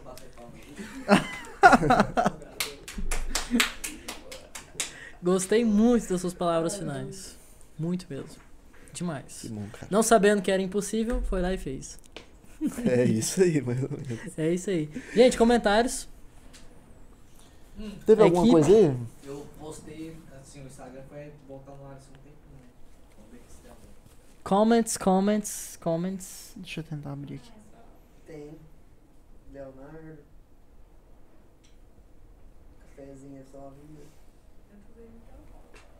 Comments. Tá online aqui o Dreamcast e o nosso concorrente direto, o Flow. O Flow e o cara fortíssimo, o padre Marcelo Leonardo Horst. Machado. Parabéns, doutor Gustavo. Muito bom ouvir você. Então tá. Fala aí de novo, Natan, que o Gustavo não acho que não escutou. Leonardo Machado falou: Parabéns, doutor Gustavo. Muito bom ouvir você. Oh, Olha. pra mim é uma honra o- Leonardo tá postando isso, né, cara? Que ele é um cara incrível também. Sim. Falar de palavras é com ele, né? Eu chamei ele aqui. Palavras é Eu com ele. chamei ele pra vir. É bom ele vir aqui. Ele recusou. Recusou? Ele recusou. Ah, não. Aí, Recusou por quê? Aí minha cabeça vai a mil, né, cara? Por que, que ele recusou? Ele falou, não, isso é coisa de jovem. Isso é coisa de jovem. Eu falei pra ele, ué, mas você tem quantos anos mesmo? Como assim? Vovô. não, ele é jovem também. Ó, na- mas no- ele vai vir. Do ele jeito vai que vir. tá, breve ele vai ser vovô. Café de Deus.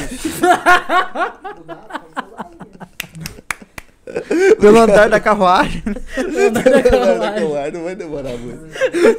Ele teve uma crise de ansiedade do outro lado da tela. Ê, Lucas, que dá trabalho. Daniel do céu. Gente, a gente falou de alemão aqui, que tá tudo certo. Vitor Leal falou: parabéns, mano, Guga. Oh. Vitor, que bom, cara.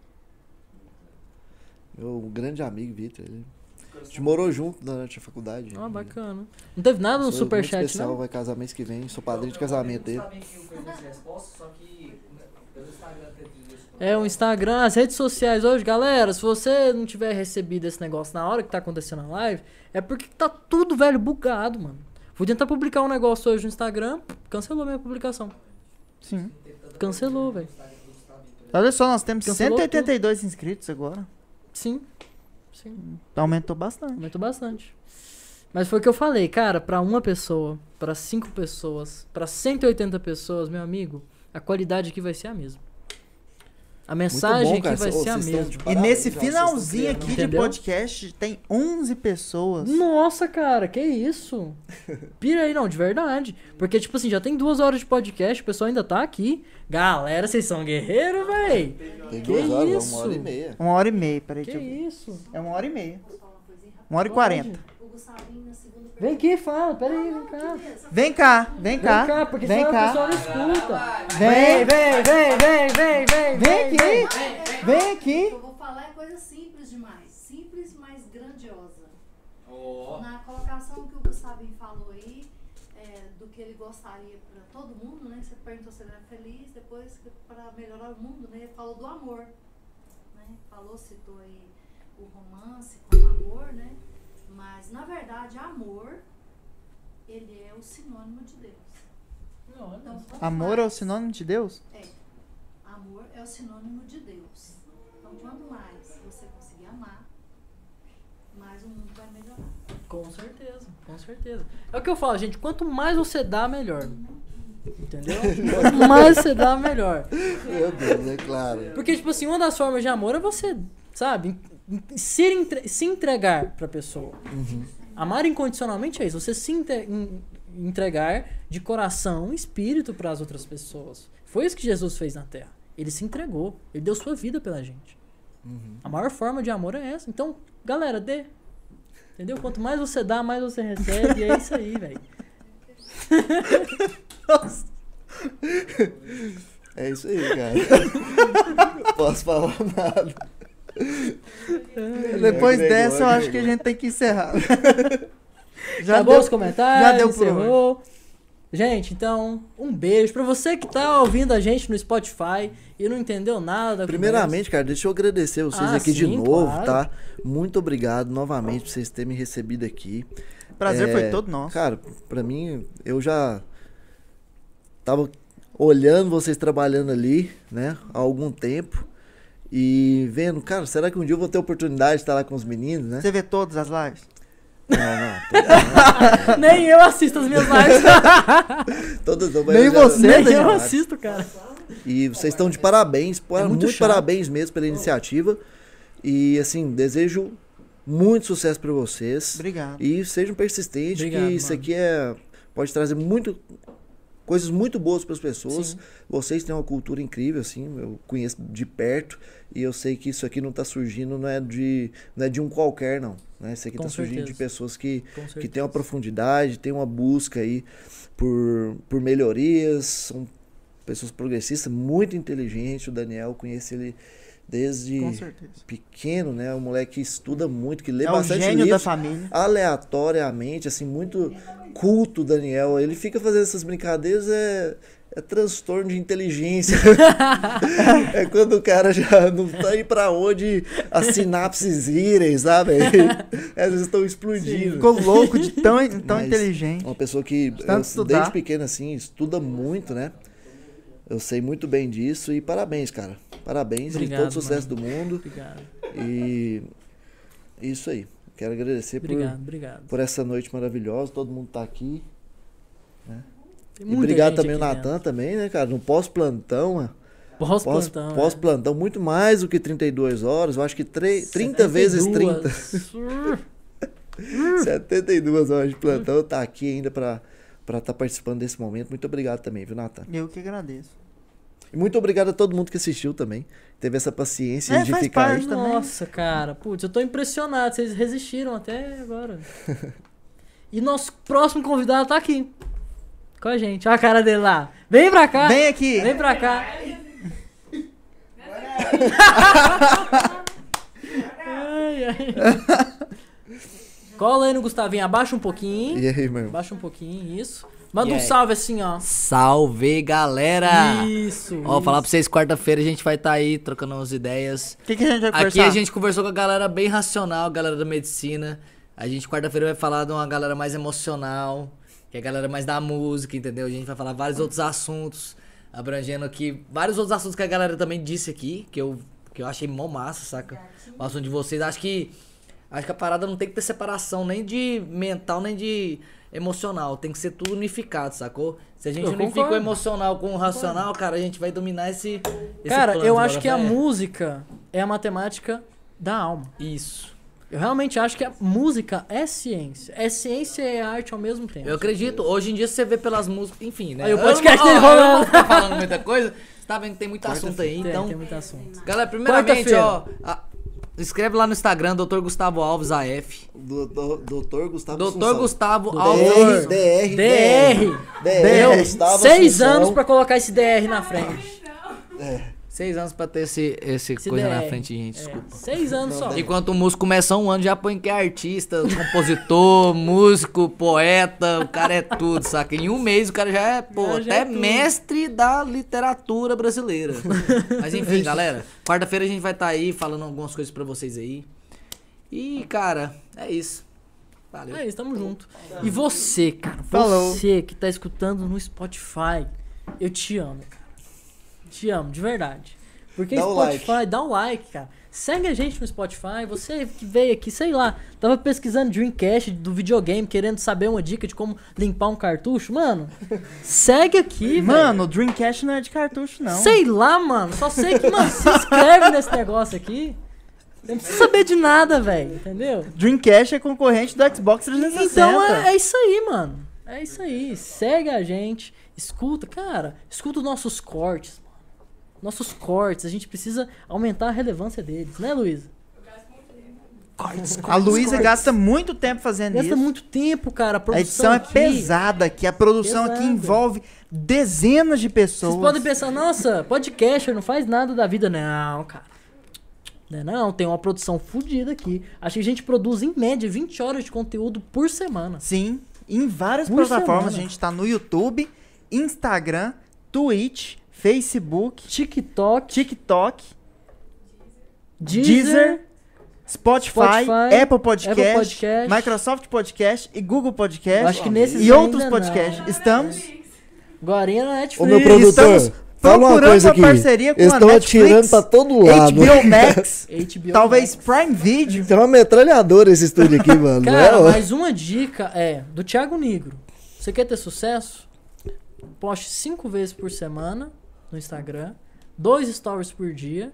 E no seu podcast, porque toda pessoa de sucesso tem um podcast, né? Uou, uou, uou. É uma regra. Olha, eu vou falar uma verdade Duas pra horas de podcast por semana. E sabe onde é que você publica isso? Tudo. Até um outdoor na sua bunda você coloca. Meu, meu produtor, eu acho que ele tá precisando escutar isso, porque ele me fala pra me postar 10, no mínimo 10 stories por dia, publicar 10, 7 vezes por semana. Então, Sim, sim. Mas é isso. É a- ele tá um pouco exagerado, tá, cara? Eu acho que ele tá passando do limite É aí. porque ele quer um pouco a mais, né? Mas eu acho que no futuro todo mundo vai ter podcast e aí vai ser um podcast entrevistando o outro. Vai ser isso. Aí a gente já tem a nossa produtora de podcasts, vai produzir os podcasts de, to- de todo mundo. É isso, esse é o futuro. Você quer fazer o seu podcast? Manda DM. Gente, então é isso. Um abraço. Um abraço, pessoal. Ah, também esqueci de mencionar o pessoal da Twitch. Pessoal da Twitch.